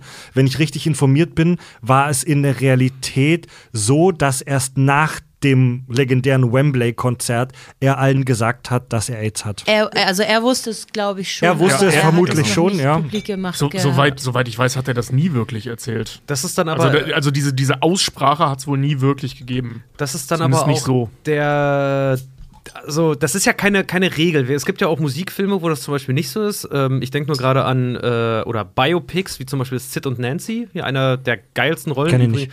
eine der geilsten Rollen von ähm, Wer wird da biografiert? ähm, die Sex Pistols, also der, der, der Bassist Sid Vicious und äh, Nancy, die, die sich dann gegenseitig im Drogensumpf verloren haben, ist eine äh, Nelson Manns und Lisa Simpson. Genau, da, da ist es so, zum Beispiel, die haben das auch mal parodiert, ja, aber das ist äh, großartige Rolle von, von Gary Oldman, die geht zum Beispiel, das geht richtig, richtig tragisch und übel dann halt irgendwie aus. Und bei äh, dem Film hier The Doors hast du das ja auch. Dass dann halt nicht die große Redemption halt kommt, sondern du siehst, wie der sich halt nach und nach in den Ruin getrieben hat. Sollten wir mal das Glück haben und mal einen geilen Nirvana-Film irgendwie bekommen, wird das wahrscheinlich auch so ausgehen. Ja, gut, klar, aber das ist ja auch eine Geschichte, die in der Realität kein Happy End hat. Ja, eben. Es kommt ja immer drauf an, Ja. was der Künstler draus gemacht hat. Und wenn der Künstler halt irgendwie jämmerlich an Drogen verreckt oder eine Nirvana-Biopic wird es nicht geben. Kann ich mir nicht Ja vorstellen. gut, aber so wie man halt ein Happy End irgend, also ein Happy End dann auch definiert, ist äh, Bohemian Rhapsody eigentlich eher positiv ausgegangen. Ne? ja, das aus- ist einer der. Probleme dieses Films. Danke. Ja, und diese, und diese, diese Formel, diese Biopic-Formel, jetzt kennt ihr sie und ihr werdet nie wieder diese Formel vergessen. Wenn ihr ab sofort Biopics seht, werdet ihr daran denken. Ja. Mir geht's auf jeden Fall so, jetzt schon so. Ich bin jetzt schon genervt. Es ist ein extrem formelhaftes Genre. Ähm, und das stößt vielen Leuten sauer auf. Man muss auf der anderen Seite halt aber auch sagen, dass diese Filme oft auf realen Dingen basieren. Leider, leider verlaufen anscheinend die Biografien von solchen krassen Künstlern, deren Geschichten es wert sind, erzählt zu werden, halt so. Sorry. Aber wie, viele von diesen Biopics, gerade aus dem ähm, Musikbereich, sag ich mal, finden ja auch zu einer ähnlichen Zeit statt. Ne? So, so Mitte des 20. Jahrhunderts sind halt viele Musiklegenden, die jetzt langsam sterben und es sich jetzt lohnt, Biopics über die zu machen. Ähm, sind ja da angesiedelt so und ich glaube, wie Julia vorhin schon sagte, wenn du in den 70ern Rockstars, äh, Rockstar warst, dann war das so. Ich könnte mir vorstellen, dass deswegen sehr viele Musiker-Biopics einfach irgendwie gleich sind. Allgemein also es ist halt ob ja du ja. Elvis, Johnny. Cash, Ja. Elton Ja, John, klar. äh, Du kannst ja auch, auch. Filmstars angucken oder sowas. Alle, die da in den 70ern, die, die noch leben, sind jetzt alles geläuterte Alkoholiker oder Drogenabhängige. Ich fand das, ich fand das wirklich interessant. Es gibt irgendwie so eine ähm, Instagram, das, dem folge ich tatsächlich so. Ähm, äh, Sober heißt das irgendwie. Und da kannst du Mhm. dir dann reden Stars drüber, was, sie, was, was sich für sie geändert hat. Tom Hardy. Mhm. Ähm, es sind so viele Alkoholabhängige gewesen, ähm, wo ich mittlerweile da sitze, was zum Fuck? Nein, das ist, das ist, das kann nicht dein Ernst sein, dass die irgendwie mal zwischendrin, aber das waren halt die 70er, 80er Jahre, wo die alle irgendwie, also Tom Hardy jetzt nicht, aber wo die alle ganz tief unten im Sumpf waren, weil es halt auch damals die Zeit war. Kokain war da ähm, der Shit im wahrsten Sinne des Wortes so und Kokain ist einfach einfach Kacke. Das macht dich halt, vor allen Dingen, wenn du keine monetären Limits hast, kannst du dich damit ja, Ja. wirklich den- gen Jordan schießen mit. Und ähm, dann können wir froh sein, dass uns einige Schauspieler erhalten Ja. geblieben sind. Sonst, also das hätte ganz anders ausgehen können. Ja. Das sehen wir zum Beispiel auch bei dem Biopic. Ich weiß nicht, ob ihr es gesehen habt. Ich habe es mir angeguckt. The Dirt äh, ist bei Netflix Mötley drin. Crüe, über, ja. über Mötley Crüe finde ich ja, fand ich ja mega geil. Äh, äh, das Biopic hat mir mega, mega Laune gemacht. Da hatte ich dann noch witzigerweise danach auch sofort Bock, dass irgendwann mal äh, ein geiles Biopic, das wird bestimmt auch noch kommen, äh, über Ozzy Osbourne. Wahrscheinlich ir- wow. irgendwann mal. Hey, ihr die Osborns nicht gesehen? dass, Ja, es, aber- dass es das irgendwann ja. mal geben wird. Aber da sieht man halt auch, wenn es halt auch dein Job ist, irgendwie eine bestimmte Marke aufrechtzuerhalten, dass du halt jetzt im Fall von Mötley Crüe so die abgefuckte Band halt irgendwie bist, ne? Dass die ja auch mit äh, aus ganz normalen Verhältnissen kamen, angefangen haben, äh, Kalifornien Heavy California Heavy Metal gemacht haben, das mega gefeiert haben alles und du dann siehst, wie jeder nach und nach so richtig in ihrem eigenen Sumpf des Erfolges eigentlich so untergehen. Ich meine, am besten hat es doch Drew Barrymore mal gesagt. Sie war, sie war zwölf, sitzt in der Garderobe und sagt, ich möchte jetzt hier einen Shampoo, nee, einen Wodka und eine Koks Line oder äh, äh, eine Koks Line, eine Line Koks oder was, was weiß ich, was sie bestellt hat. Und dann haben sie sie erst mit großen Augen angeguckt und dann hat sie gesagt, ich bin eine Barrymore. Und dann wurde ihr die Scheiße gebracht, da wurde nicht nochmal nachgefragt. So. Ja. Und so haben die das doch Ja. alle gehabt. Also die, zu, dieser, zu diesem Meckern über diese Formel muss man eins sagen, es ist halt ein bisschen eine klassische Heldenreise, ja. Ähm, man muss auch sagen, dass nur Schicksale, die ungefähr so abgehen mit so einem krassen Breakdown, es vermutlich wert sind, erzählt zu werden. Beispiel meine Lieblingsband Iron Maiden, eine der größten und krassesten und erfolgreichsten Metalbands aller Zeiten. Ähm, ich vermute, dass nie eine Biopic über die rauskommt, weil die halt einfach wie soll ich sagen, 40 Jahre lang einfach ihren Scheiß gemacht haben und gearbeitet haben und nie einen Breakdown hatten und Ja. nie Skandale hatten. Äh, die rotzen halt nicht Koks, sondern die triffst du joggend morgens vorm äh, Hotel, damit sie mit 50 Jahren noch ihre Konzerte hinkriegen. Aber dieses Genre Biopic, muss man, muss man wirklich mal drauf achten, ist geprägt von schauspielerischer Brillanz, aber auf der Seite des Erzählens, der, des, der Erzählstruktur extrem templatehaft und leider meistens sehr unkreativ. Es gibt nur ganz wenige Biopics, die von dieser Formel abweichen, wie zum Beispiel Aviator mit dem äh, Leonardo Howard Hughes. DiCaprio. Ähm, weil Bio, bei Biopics ist es meistens so, dass du ganz vom Anfang, vom Kind bis zum Ende eine Riesengeschichte erzählt kriegst. Und da ist ganz viel Handlung und es passieren ganz, ganz viele Dinge und da verliert man leider oft ein bisschen den Fokus. Ein Grund, warum Bohemian Rhapsody vielen nicht so gut gefallen hat, wie erwartet, war, dass das alles ein bisschen oberflächlich geblieben ist. Das ist so, so, so weich gewaschen. Ja, genau. Die, die wirklich, das wirklich krasse, das spannende Freddie Mercury als Person mit seiner Homosexualität, mit seiner AIDS-Erkrankung und so weiter, das Gut. war im Film im, irgendwie dann nur eine, eine, eine Seitennote. Aber dazu muss man auch Ja. sagen, dass äh, Freddie Mercury das ja auch, da hatten wir neulich, glaube ich, noch drüber gesprochen, ne? dass Mhm. äh, der das ja ganz lange geheim gehalten hat, seine AIDS-Erkrankung, einfach weil er nicht als Person, die so krass in der Öffentlichkeit steht, als Aushängeschild Mhm. ähm, hingestellt worden werden wollte für AIDS und äh, guck mal, es, es trifft. Und deshalb hat er das so lange Mhm. Ja, geheim gehalten und nicht mal seinen Inneren Bescheid gesagt. Und deshalb wurde das nämlich auch im Biopic angeblich etwas runtergespielt, um ihm dann nochmal diesen Gefallen ein zweites Mal zu tun. Eben das wieder nicht nach außen zu kehren, dass er, dass er natürlich dann äh, postmortem eine Aushängeperson dafür geworden ist, war natürlich jetzt war nicht in seinem Sinne, aber war, glaube ich, auch wichtig. Ja, voll. Ähm, Also- deshalb. Ich finde gerade, das ist einer der äh, Probleme bei Bohemian Rhapsody, ähm, weil man hätte das ja wunderbar aufgreifen können. So, es ist viel spannender, die Geschichte ähm, des Mannes zu sehen, der das versucht geheim zu halten, als das im Film geheim zu halten. Weißt du, was ich meine? Ich will- so gerade diese, diese Phase in München, wo er sich nach München verzogen hat und da versucht hat, mal naja, er selbst zu sein mit diesen äh, krassen Partys und was da nicht alles abging. Da ist ja relativ viel krankes Zeug, müsst ihr euch mal angucken, ähm, passiert in, in München. Das ist im Film, sind das, glaube ich, drei Szenen. Ja. Und das war's dann so, Ja. ne? Und das hätte ich gern mehr gesehen. Jetzt nicht, weil ich unbedingt geile Drogen-Fick-Partys sehen will, auch. Aber das Thema halt so ein bisschen zu ignorieren, ist bescheuert. Und das macht ähm, Rocketman besser. Da sehen wir diese komischen Drogen-Sex-Partys wenigstens. Ich merke schon, dass, dass ihr, äh, dass wir jetzt Bock haben, über andere Biopics kurz zu sprechen. Ich will zu dem Thema Formelhaftigkeit nur noch eine Sache sagen. Achtet mal drauf. Es gibt nur ganz wenige Biopics, die aus dieser Erzählformel ausbrechen. Nur ganz wenige. Wie zum Beispiel Aviator mit Leonardo DiCaprio, ähm, wo man sich auf eine Lebensphase der Person konzentriert und Mut hat zum Weglassen. Die meisten Biopics leiden darunter, dass viel zu viel drin ist. Das, äh, und jetzt können wir gerne über andere Biopics sprechen. Ja, Der- all- alles klar, Chef, machen wir. Der, sorry.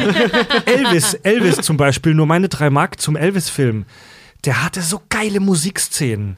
Der hatte so geile Performances. Der hatte so krasse, also ich finde, die Szenen, wo, wo, wo, wie heißt der Schauspieler noch? Keine Ahnung. Äh, Butler? Austin Bieber. Austin Butler. Austin Butler. Austin Bieber? Die Szenen, die Szenen, wo er als Elvis wirklich performt hat, die fand ich genial. Aber insgesamt war der Film vollkommen unkreativ und eins zu eins nach diesem Strickmuster und war nur eine Ansammlung von Klischees. Und so ist es leider oft so bei diesen Biopics. Ich habe den nicht gesehen, ich oute mich dazu. Ich finde Elvis auch irgendwie nicht geil. Ja, der ist, also den kann man sich mal geben, aber ähm, schnall dich an auf jeden Fall. Der Film ist wie eine Achterbahnfahrt. Der hat so ein Tempo drauf, da wirst du echt, da wird dir echt schlecht von. Ey, ja, die Biopic-Formel. Ich hatte auch noch, wie gesagt, einen kleinen Tipp.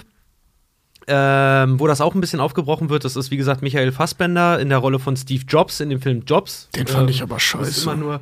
Ja, Aber ja, die brechen es auf, ja. Die Aber brechen der ist auf, scheiße. genau. Wir Der, reden der jetzt hier nicht über Michael Fassbender, weil Nein, der Michael, ist. Das hat Tobi gerade so wunderbar desillusioniert gesagt. Der- ich aber scheiße. ja, Ja, also ich habe den Film auch gesehen, ich fand den scheiße. Aber du weißt- was ich meine, Leute. das- Also jetzt Piano, Leute. nee, aber du Nein, weißt, nichts gegen Fassbender, das ist ein cooler Typ. Du weißt aber, was ich meine. Der ist halt wirklich so von dieser ganzen Formel, ist der tatsächlich mal ein bisschen ab halt irgendwie. Äh, aber gut, wir haben ja noch gesagt, wir wollen ja noch über Bohemian Rhapsody und Rocketman mal sprechen, weil der Regisseur war nun mal an beiden Filmen beteiligt. Bei dem einen als Produzenten, bei dem anderen dann komplett als Regisseur. Und Da, also, da muss man halt wirklich dann noch sagen, dass ja, die Filme haben sehr viele Parallelen.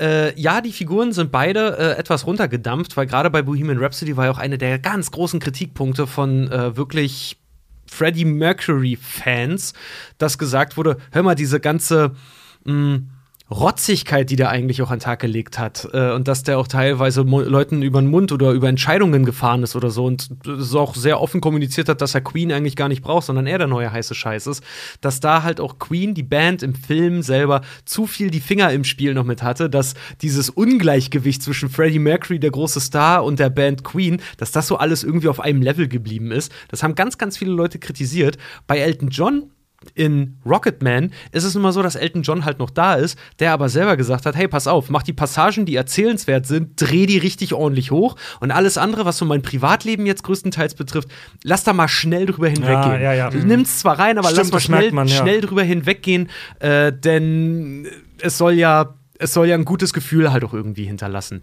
Wir hatten es ja jetzt schon eingeläutet. Wir wollen jetzt noch ein bisschen über Bohemian Rhapsody und Rocketman mal so mh, im direkten Vergleich sprechen, weil die kamen ja relativ kurzweilig hintereinander und Bohemian Rhapsody hat ja auch ähm, Oscar gekriegt oder Remy Malek dann als bester Hauptdarsteller.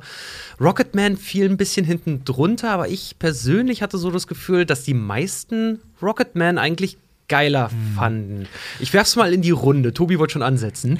Ja, ähm, das, das Ding bei Rocketman, also ich habe beide im selben Jahr, war es ja, glaube ich, ne? Äh, Oder kurz hintereinander. Ich habe beide im Kino gesehen.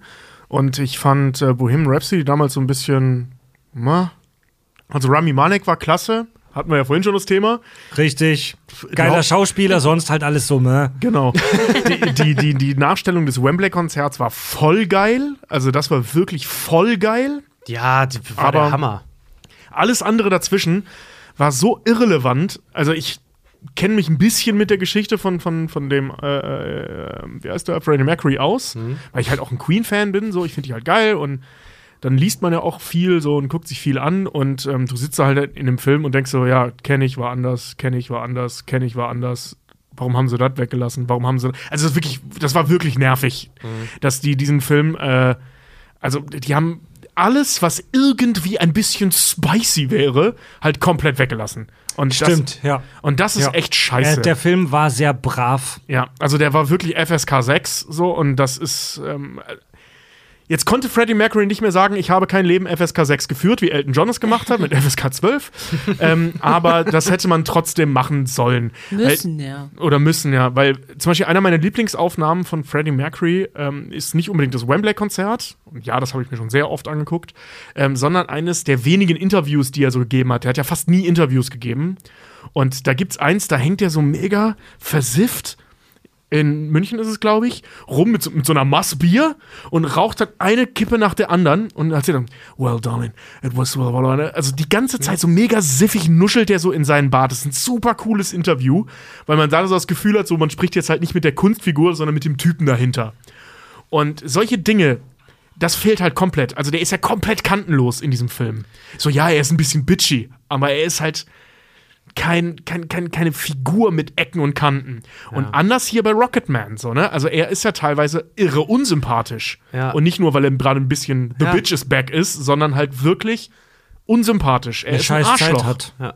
Ja, und auch allen anderen eine scheiß Zeit gibt. So, ne? Also, das, das fand ich sehr, sehr viel cooler. Und natürlich, ähm, was bei dem Film auffällt, deswegen vorhin bei der, ähm, äh, bei, bei, bei der Kritik würde ich ein bisschen widersprechen.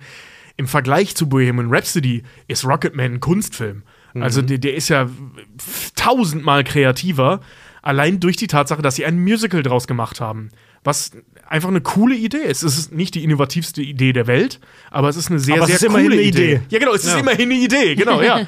Und wenn man sich hier dieses äh, äh, Saturday Night is Alright for Fighting äh, Nummer da anschaut, wo er gerade so als Halbstarker endlich mal die Bühne betritt und dann kloppen die sich da alle und er rennt da durch, durch London und alle prügeln sich und er singt da diesen Song und alle tanzen und kloppen sich irgendwie. Das ist halt voll geil gemacht. Das macht mega Spaß. Halbstark, oh Baby, Baby. Äh, von, von dem Song gibt es übrigens eine coole Coverversion von äh, der Black Metal Band Nickelback. Das piepsen wir raus an der Stelle. Ja, aber das ist wirklich cool. Die der habe ich, Ja, hab ich Tobi und Richard vorhin äh, gezeigt. Ich kannte die Nickelback-Version, bevor ich die Elton John-Version kannte. Okay, ich mach mal Fritz Mikro aus. nee, ey. haben wir die Hälfte der Hörer verloren. Ich finde, Aber der ist wirklich gut. Ich gebe dir, aber, ich geb dir aber recht bei Bohemian Rhapsody. Also, ich mag beide Filme. Ich finde aber auch persönlich, Rocketman ist der stärkere, äh, weil wir eine Figur wirklich beobachten dürfen. Bei, ähm, also in ihrer Entwicklung. Bei, Rock, äh, bei Bohemian Rhapsody hatte ich persönlich immer das Gefühl, man wartet nur auf den großen Knall. Man wartet nur auf diese HIV-Diagnose, auf diese AIDS-Diagnose, die er dann da halt irgendwie bekommt und wie dann äh, damit umgegangen wird irgendwie. Ich finde, man sitzt halt wirklich da, weiß, dass das kommt, weil das natürlich in Medien, äh, in Medien in der Welt überall halt bekannt ist, dass der nun mal daran gestorben ist. Und man sitzt da und wartet irgendwie nur so, wann, was hat denn jetzt dazu geführt? Und dadurch rückt die Person selber in ihrem eigenen Schaffen, Tun und Machen, rückt dabei äh, A in den Hintergrund und wenn sie mir gezeigt wird, dann eigentlich fast nur aus einer sehr positiven Sicht. Und das finde ich schade, weil da geht sehr viel von der Persönlichkeit verloren, die Ecken und Kanten nun mal hat. Du hast vollkommen recht. Die Tatsache, dass sie das vielleicht aus, was Julia vorhin meinte, aus ähm, Gusto ihm gegenüber weggelassen haben, ähm, lässt den Rest des Films irrelevant erscheinen, weil du das sehen willst, weil du den Umgang mit diesem Thema, ich will jetzt nicht sehen, wie er sich angesteckt hat oder wie er daran verreckt, sondern ähm, den Umgang mit diesem Thema. So darauf wartest du die ganze Zeit, weswegen dir der Rest irgendwie so ein bisschen egal vorkommt und dann ist der Film aus. Zumal sie ja So, ne? damit auch anfangen, ne? Dass er Genau. da irgendwie so halb krank aus dem Bett aussteigt und eigentlich ga, gar nicht mehr dieses Konzertes mächtig ist. Ja. So, es ist, also wurde halt- von, von den Kack- und Sach-Fans von euch da draußen, wurde es schon in den letzten Jahren sehr häufig gewünscht, dass wir über Bohemian Rhapsody sprechen. Äh, haben uns dann aber, die Entscheidung fiel bei uns dreien Kakis eigentlich schon vor Monaten, als wir mal darüber gesprochen haben, dazu entschieden, lieber über Rocketman zu sprechen, weil es der interessantere Film ist. Ich habe zu eurer Kritik nichts mehr hinzuzufügen. Bohemian Rhapsody war kein Totalausfall, aber der war einfach zu harmlos. Der war halt nichts Besonderes. Gut, ich meine, was raussticht, ist ähm, die, halt die Performance. Ne? Ja, da haben wir ja, ja, ja, schon ja, drüber ja. gesprochen, dass äh, äh, ähm, ähm, äh, Rami Malek. Rami Malek, ich weiß es gerade schon wieder. Ähm, ähm, der macht das halt wirklich richtig, richtig geil. Und auch diese, diese Zähne, die sie ihm da eingepflanzt haben und sowas, das ist natürlich wirklich, das ist nochmal ein bisschen was anderes, weil er sich ja wirklich in einen Freddie Mercury verwandelt hat. Das fand ich aber damals bei Joaquin Phoenix ähm, auch schon richtig geil in äh, Walk the Line. Ähm, Als Johnny Cash. Genau, Johnny Cash, der hat das ja auch so super gemacht, auch wie der geredet hat die ganze Ja. Zeit, wo man echt dachte, jetzt mir mal die Zähne auseinander. Aber wenn man sich dann Interviews anguckt äh, von Johnny Cash, dann hat er wirklich immer nur so geredet, dass man kaum verstanden hat, worum es geht. Aber wenn er dann gesungen hat, hat er noch das Maul aufgemacht. So, Du dann, bist richtig hier im Podcast.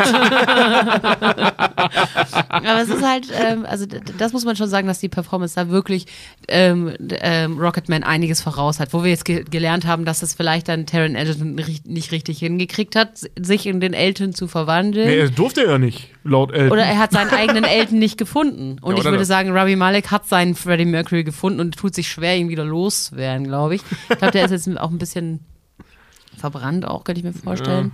So, ähm, damit hatte ja äh, Joaquin Phoenix nach Walk the Line auch Probleme irgendwie, da wieder raus. Das ist aber, das ist aber auch das große Problem der, der, der Biopics, dieser Nacherzählung von großen Leben. Äh, hört dazu mal demnächst, in, nee, Quatsch, da gibt's das ja schon, aber äh, hört mal in unseren Premium-Feed vielleicht rein, da haben wir eine Bioshit-Folge über Walt fucking Disney gemacht. Äh, und die Folge geht damit los, dass wir auch sagen, wir verabschieden uns irgendwie innerlich davon, dass irgendwer irgendwann mal ein gutes Biopic über Walt Disney verfilmt, weil das wird's nicht geben. Weil die Leute, die die Macht haben, das dann weiter zu erzählen, die werden das höchstwahrscheinlich so krass daran rumfeilen, dass du am Ende ein total verzerrtes Bild von einer realen Person hast. Und da muss ich sagen, setzt wie auch wieder ähm, Bohemian Rhapsody für, für mich ein. Ich habe das Gefühl, ich habe da nichts wirklich von einem Freddie Mercury gesehen. Bei Rocketman habe ich das Gefühl, obwohl ich Elton John persönlich nicht kenne, obwohl wir permanent bei WhatsApp miteinander schreiben, ähm, dass man aber das Gefühl kriegt, okay, ich habe wenigstens ein bisschen was über diese Person noch mal kennengelernt. ja. Gut, ich meine, aber da Stimmt, hat er ja, ja. auch, er hat ja auch da äh, maßgeblich dran mitgearbeitet. Ich weiß es nicht, wie, inwieweit er da an der Drehbuchschreiberei ähm, ähm, beteiligt war. Aber es ist halt auch dann sehr einseitig, ne? Also ich meine, und dann hast du es jetzt bei ähm, Bohemian Rhapsody, hast du es, da haben wir es jetzt vorhin schon davon gehabt. Du weißt nicht, inwieweit die Band da noch dran beteiligt war und eben diesen ganzen Scheiß raushaben wollte, dass eigentlich Freddie Mercury von sich selber gesagt hat, ich bin der Shit und ihr seid eigentlich nur meine Background, da könnte ich jeden Trottel hinsetzen, der da macht das genauso da weiß ich jetzt halt nicht, wie das ist bei äh, Rocketman, dass da nicht Elton John auch vieles ähm, überspitzt dargestellt hat, auch zum Beispiel. Also vielleicht ist seine Mutter jetzt gar nicht so ein herzloses Bitch, so eine herzlose Bitch gewesen, wie es uns jetzt erzählt wird in dem Film, sondern er hat es halt einfach so empfunden. Ja, das Also- ist ja die Frage der Verklärung. Ich muss gerade, äh, wo du es sagst, muss ich da zum Beispiel gerade an den Film Eight Mile denken, was ja auch autobiografisch ist von äh, Marshall Mathers, dem Dritten, bekannt als Eminem. Der dritte finde ich einfach immer so witzig. Finde ich auch super geil. Und dass die 12 immer irgendwie in Songs einbringt. Fuck Marshall. äh, aber dass, dass du da halt auch jemanden hast. Ich meine, Eminems USP, also sein Unique Selling Point als Slim Shady damals noch, ist ja nun mal, dass der Mann Alben rausgebracht hat, wo er aktiv Seelenstriptease betrieben hat. Das ist das, was den groß gemacht hat, weil er einfach wirklich allen und jedem irgendwie ans Bein gepisst hat. Und das ist halt auch in diesen Film mit eingeflossen, weswegen der so echt wirkt. Und ja, bei Rocketman hast du halt auch echte Passagen, aber genau diese, diese privaten Passagen, da wird halt sehr schnell drüber gewischt dann, ne? Ja, aber was ich hier in dem Film schön finde, was ich eingangs schon mal ähm, in einem anderen Kontext meinte, ist, dass der Film dir aber von Anfang an auch suggeriert, dass das hier im Prinzip fiktional ist. Ne, durch diese Musical-Inszenierung kannst du nicht davon ausgehen, dass das wahr ist, was Schon wir da allein sein sehen. erster Auftritt, das mit dem Reinlaufen in Genau. diesem krassen Kostüm Ja. und überhaupt, dass das in einer Gruppentherapie stattgefunden hat. Ja. Also du siehst den Film schon dann ohne zu. Och, Julia. Julia hat sich wehgetan am Tisch. Julia hat sich ein, Julia hat sich ein, Julias größter Feind, hat Hand sich und Tisch. den Knöchel verknackst gerade. Sag mal. Entschuldigung. Du Ja, jetzt entschuldige dich dafür, dass du dir wehgetan sagen, ey, hast. Entschuldige dich beim Tisch. ich habe aus Versehen auf den Tisch Der gehauen. hier, der Breakdown, der Breakdown. Und, und jetzt kann, und jetzt. gegen, gegen Ende der Podcast-Folge, jetzt kann Julia als geläuterte und geheilte Heldin zurückkehren, wenn der Finger nicht mehr schmerzt. Das war halt voll auf dem Musikantenknochen. Jetzt hört auf über mich. Ich bin jetzt Ja, aber jetzt, Oh, wird- jetzt kommt die aber, Karte. Aber pass auf, jetzt hast du einen Breakdown, aber ich wüsste dann beim nächsten Mal, wenn du wieder äh, als Cutterin arbeitest, bist du viel besser, weil du musst jetzt ganz andere Muskeln betätigen, ja, um aber ordentlich schneiden zu können. jetzt fehlt. Ey, wisst ihr, die, äh, die, die Oma von meiner Frau Nina, die absolut breitestes Schwäbisch geschwätzt hat, wisst ihr, wie, der, wie die dazu gesagt hat, wenn man sich so den Musikantenknochen anhaut? Da ist Meisle gefahren. Smaisle, nein. Ja. Also da ist, die Mau da ist eine Maus reingefahren. da ist Meisle gefahren. Und so ist mein Breakdown jetzt plötzlich Smaisle, aber gut. Ich komme wieder zurück zu dem, was ich sagen wollte. Ja, bitte. Ähm, wenn, wenn wir uns diese erste Szene anschauen, wie er da reingelaufen kommt, ähm, halt in Zeitlupe mit so einem krassen Gegenlicht, eher in diesem lächerlichen Kostüm, wie er halt die, den Weg so auf uns zuläuft, also auf die Kamera zuläuft und sich dann so komplett überspitzt in diese Gruppentherapie setzt. Ähm, ich hatte damals noch keine Ahnung, wie das in der Realität abgelaufen ist mit seinem Entzug. Und trotzdem war mir klar, so ist es mit Sicherheit nicht abgelaufen. also, dass der sich in diesem Kostüm da hinsetzt und dann erstmal pisst ist. So, ne? Also, natürlich ist das nicht die Realität. Und ähm, ich sag mal, das offen zu lassen, was davon jetzt real ist oder nicht, finde ich halt super spannend, weil damit, naja, nimmst du den Kritikern im Prinzip das Feuer weg. Ja. So, ne, wenn sie nachher sagen, ja, das so war es nicht, ja, das haben wir auch nicht behauptet. Ja, so, ganz Glaubst genau. du, da haben sie dann aus Bohemian Rhapsody, wer war zu, eigentlich zuerst? Bohemian Rhapsody. Bohemian Rhapsody. Rhapsody Glaubst du, da haben sie draus gelernt und dachten, okay, Leute, wir müssen das von Anfang an so aufbauen. Ich meine, das ist ja ein Vielleicht, Produzent, Regisseur, der wird ja aus seinen eigenen Fehlern gelernt haben. Ähm, dass er gesagt hat, wir müssen das direkt so überspitzt darstellen, dass uns niemand mehr an Karren fahren kann. Ey, vielleicht. Ich meine, es war auch geplant, dass, ähm, äh, wie heißt er, äh, Taron Egerton als Elton John und Rami Malek als ähm, Freddie Mercury in Rocketman aufeinandertreffen. Ähm, Ach was. Ja, aber haben sie sich dann aus Zeitgründen gegen entschieden. Ja, ja, Zeitgründen sagen sie immer, deshalb einfach die Kohle. Finde ich auch albern. Das ist so albern. Das fühlt sich an wie so eine Simpsons Family Guys Mash-up-Folge. Vielleicht Aber es wollten wäre ja cool, es wär, die, Nee. die kannten sich ja, die waren ja Die wirklich. Freunde. Ja. Also, das, also wie, wie sehr man in dem Showbusiness irgendwie Freunde ist. Oh mein Gott, vielleicht wollten die ein, ein CU aufbauen, ein Ich- MCU, Music Cinematic Universe. ich wollte. Du, mit, mit, mit, einem, mit einer Michael John, äh, Michael, ne, George Michael äh, Verfilmung, die waren ja auch äh, befreundet. Dann Verfreundet. Hast, verfreundet. Dann hast du hier noch Mick Jagger und so, und du hast so ein ganzes Universe und die Schauspieler treffen immer wieder Oh, aufeinander. ja, Alter. Mick Jagger gespielt von einem Portemonnaie. Rocketman, The Jagger Dynasty. Ich finde so geil, dass es äh, in diesem Podcast, in, ausgerechnet in diesem Podcast, wo darüber geredet wurde und als gut befunden wurde, dass irgendwann mal bei dem sechsten Avengers-Film oder irgendwas die Leute sagen, wir brauchen unsere Geheimwaffe und aus dem Schatten Ace Ventura hervortritt und sagt, alrighty then, Alrighty dass then. das für gut befunden wurde und jetzt gesagt wird, Ja, Mann. also wenn die sich jetzt getroffen hätten, ey, das wäre doch doof. Das ist doch doof. James. Gunn, James Gunn und Co. da draußen, die Leute, die an den großen Franchises schreiben. Hört ihr das? Engagiert uns. Wir krempeln, wir krempeln euer Franchise auf links, ihr Penner. Ja, aber das wäre eigentlich, das wäre doch total klug gewesen. Bohemian Rhapsody war damals noch überall in aller Munde. Das, Mhm. das hätte, oh, und dann machen die das nicht das und sagen aus Zeitgründen. Bullshit, Ja, hey. das war einfach Geld. Also es gab da noch ein paar andere Anspielungen in dem Film, ne? zum Beispiel diese Szene, wo er bei sich zu Hause sich mit äh, John Reed, also wo Elton John sich mit John Reed, seinem Lover-Arschloch-Manager äh, Manager. streitet, sitzt er ja da und macht irgendwas mit seinen Platten, da hat er halt eine Queen-Platte in der Hand und so. Also es gibt so ein paar Anspielungen darauf Stimmt. ähm, auf Queen, aber leider haben sie die Szene weggelassen. Ich hätte es ganz witzig gefunden. Ey, das ACU, das Artist Cinematic Universe und ein Geil. Biopic jagt das nächste. Geil. Und irgendwann gibt es so ein Avengers Live-Aid-Konzert. Bam, so kommt das. So kommt das. Ja, und da, da, da, da ähm, merchen sie da, da haben sie alle so Ringe mit Kräft. Erde, Wasser, Luft. Und kämpfen dann mit so einem Blue Beam in the Sky gegen Ozzy Osbourne. Ja, Mann, das stehen, ja, Mann, die stehen dann da. Blues, Rock'n'Roll, Punk. und genau verwandeln sich in einen Megasort. Nee, nee, nee, nee. In David Bowie. Oh, David Bowie als japanischer Roboter. Ja, Mann. Deswegen hat er zwei verschiedenfarbige Augen. Er ist ein Megasort. Ja, ich wollte gerade sagen. Oh, geil. Und der Feind wird dann zerquetscht und der Film heißt dann Under Pressure oder so, keine Ahnung. Ey, Und so, besiegen, und so haben sie den Grunge besiegt Ist damals. gekauft. Ist gekauft. Under Pressure, Doppelpunkt, The Bowie Dynasty. Geil, ey. Dann hast du so ab, ab, Abtrünnige und aus denen wird dann Mötley Crew. Besser wird's nicht. Richard, Ja, beende die ja. Folge, besser wird's Ich nicht. wollte gerade sagen, ich eigentlich. Stopp, können wir noch einmal kurz, kennt ihr die Passage, wo Ozzy Osbourne über diese, über, über die Seifenblasen sich aufregt? Nee. Sharon, I'm the motherfucking Prince of Darkness und das sind Seifenblasen.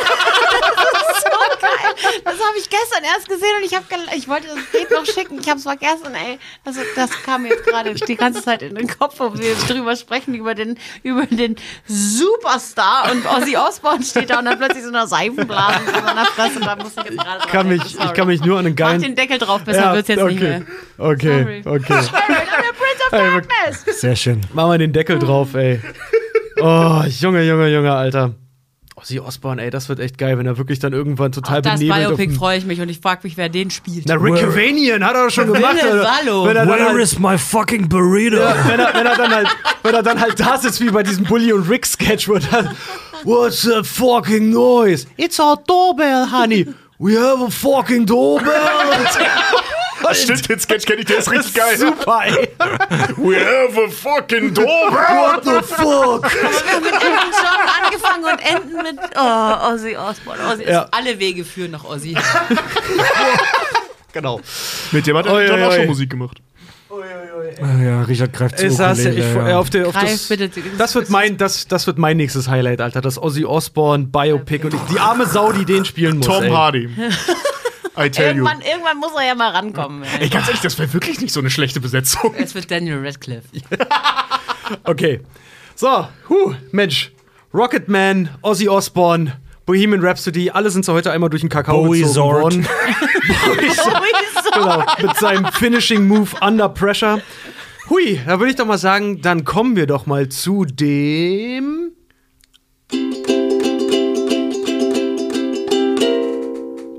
Hörerfeedback. War.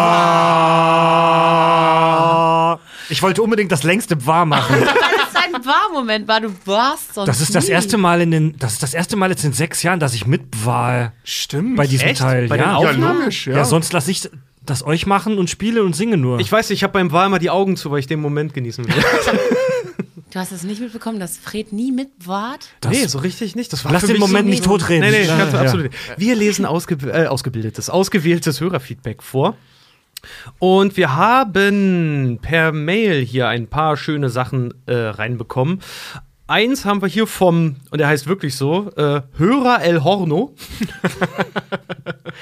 Hallo liebste Kack- und Sachgeschichten. Ich habe vor kurzem euren Premium-Feed abonnieren können durch den Gratismonat und bin echt total begeistert, wie viele unterschiedliche Contents es bei euch so gibt. Richtig gut, macht gerne weiter so und Fred soll die beiden anderen Kackis mal richtig fett loben, wenn er wieder da ist.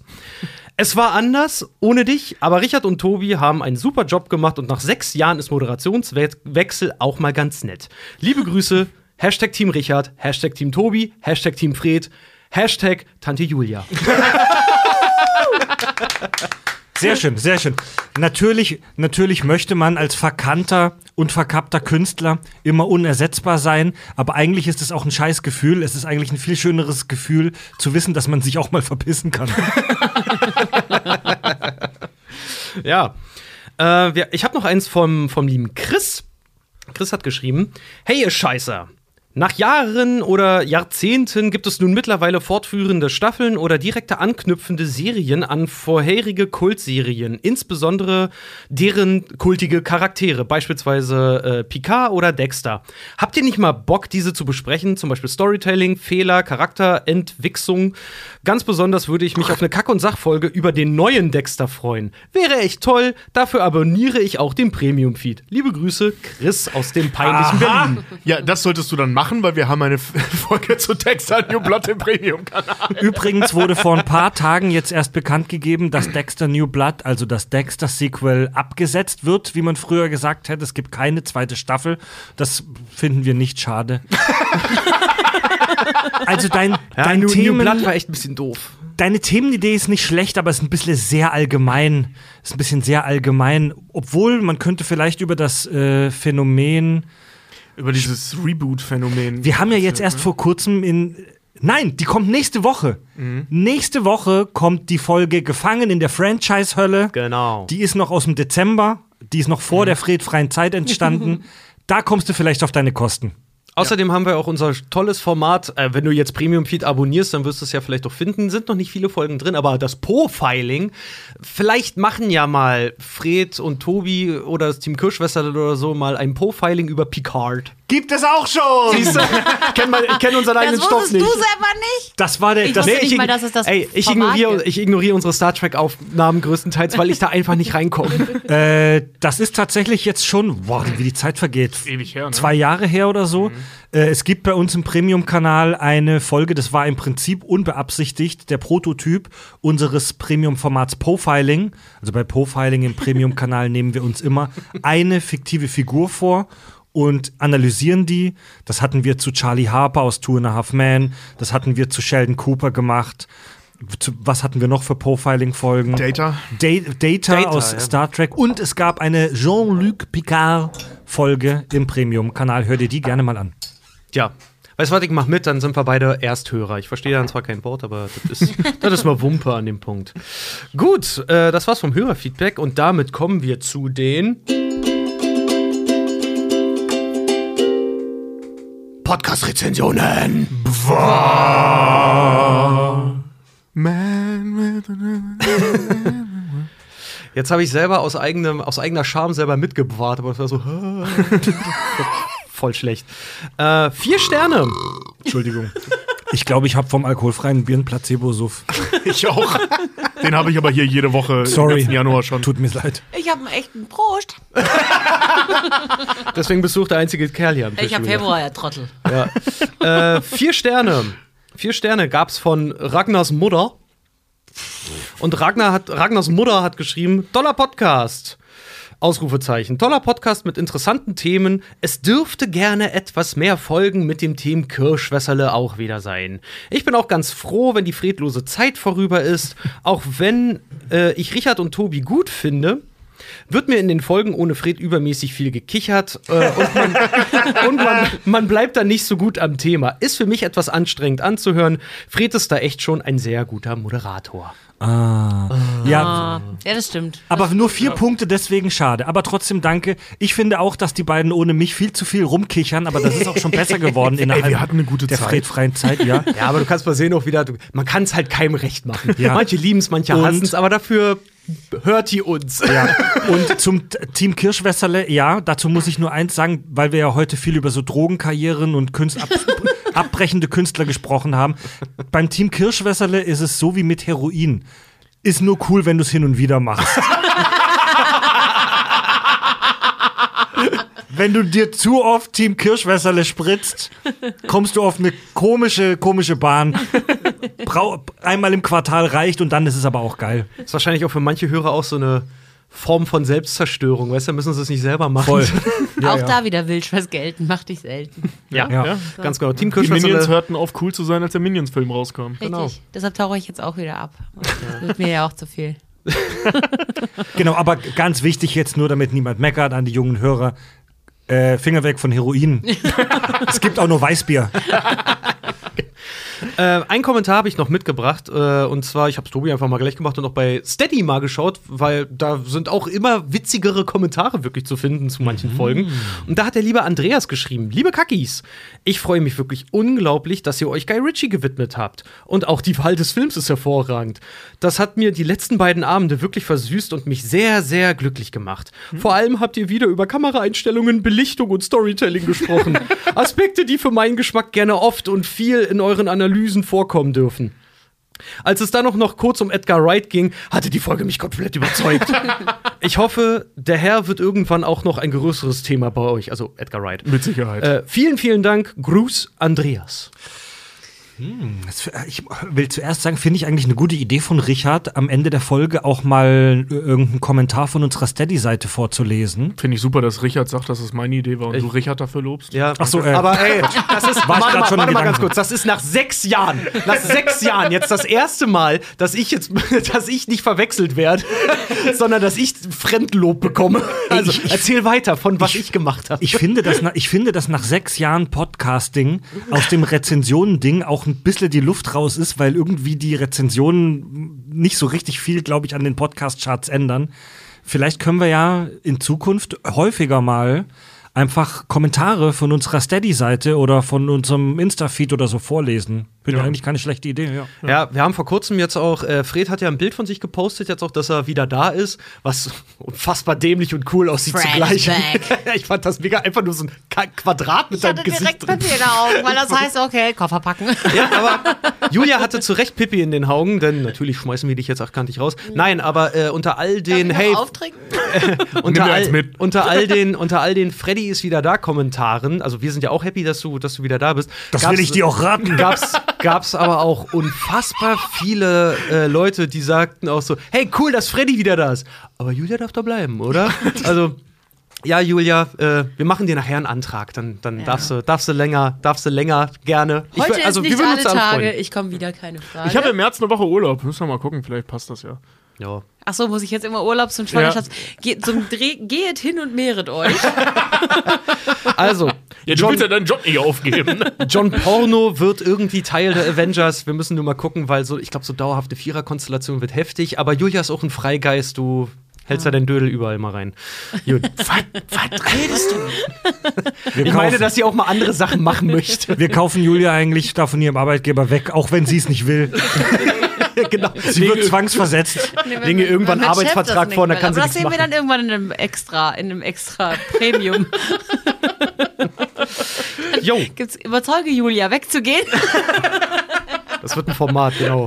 Dich mit Argumenten einfach überströmen. Na gut, Leute, Ich bedanke mich recht herzlich. Das wollte ich jetzt, ich grätsche jetzt einmal kurz rein, weil das macht man ja sonst nicht. Aber ich bedanke mich recht herzlich für diese sehr amüsante Zeit. Fred, schön, dass du wieder da bist.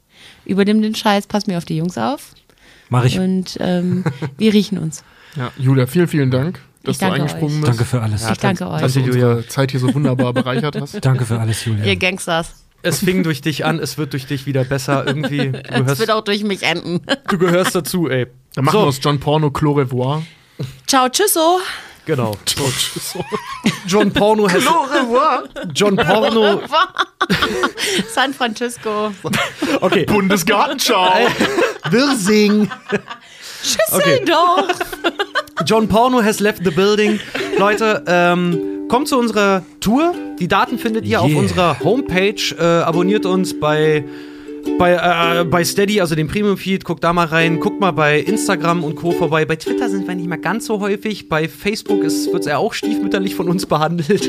Äh, schreibt uns übers Kontaktformular. Und ja, schaltet auch das nächste Mal wieder ein, wenn es heißt Kack und Sachgeschichten dem geilen Scheiß auseinander. Tobi, Fred und Julia und Richard sagen Tschüss.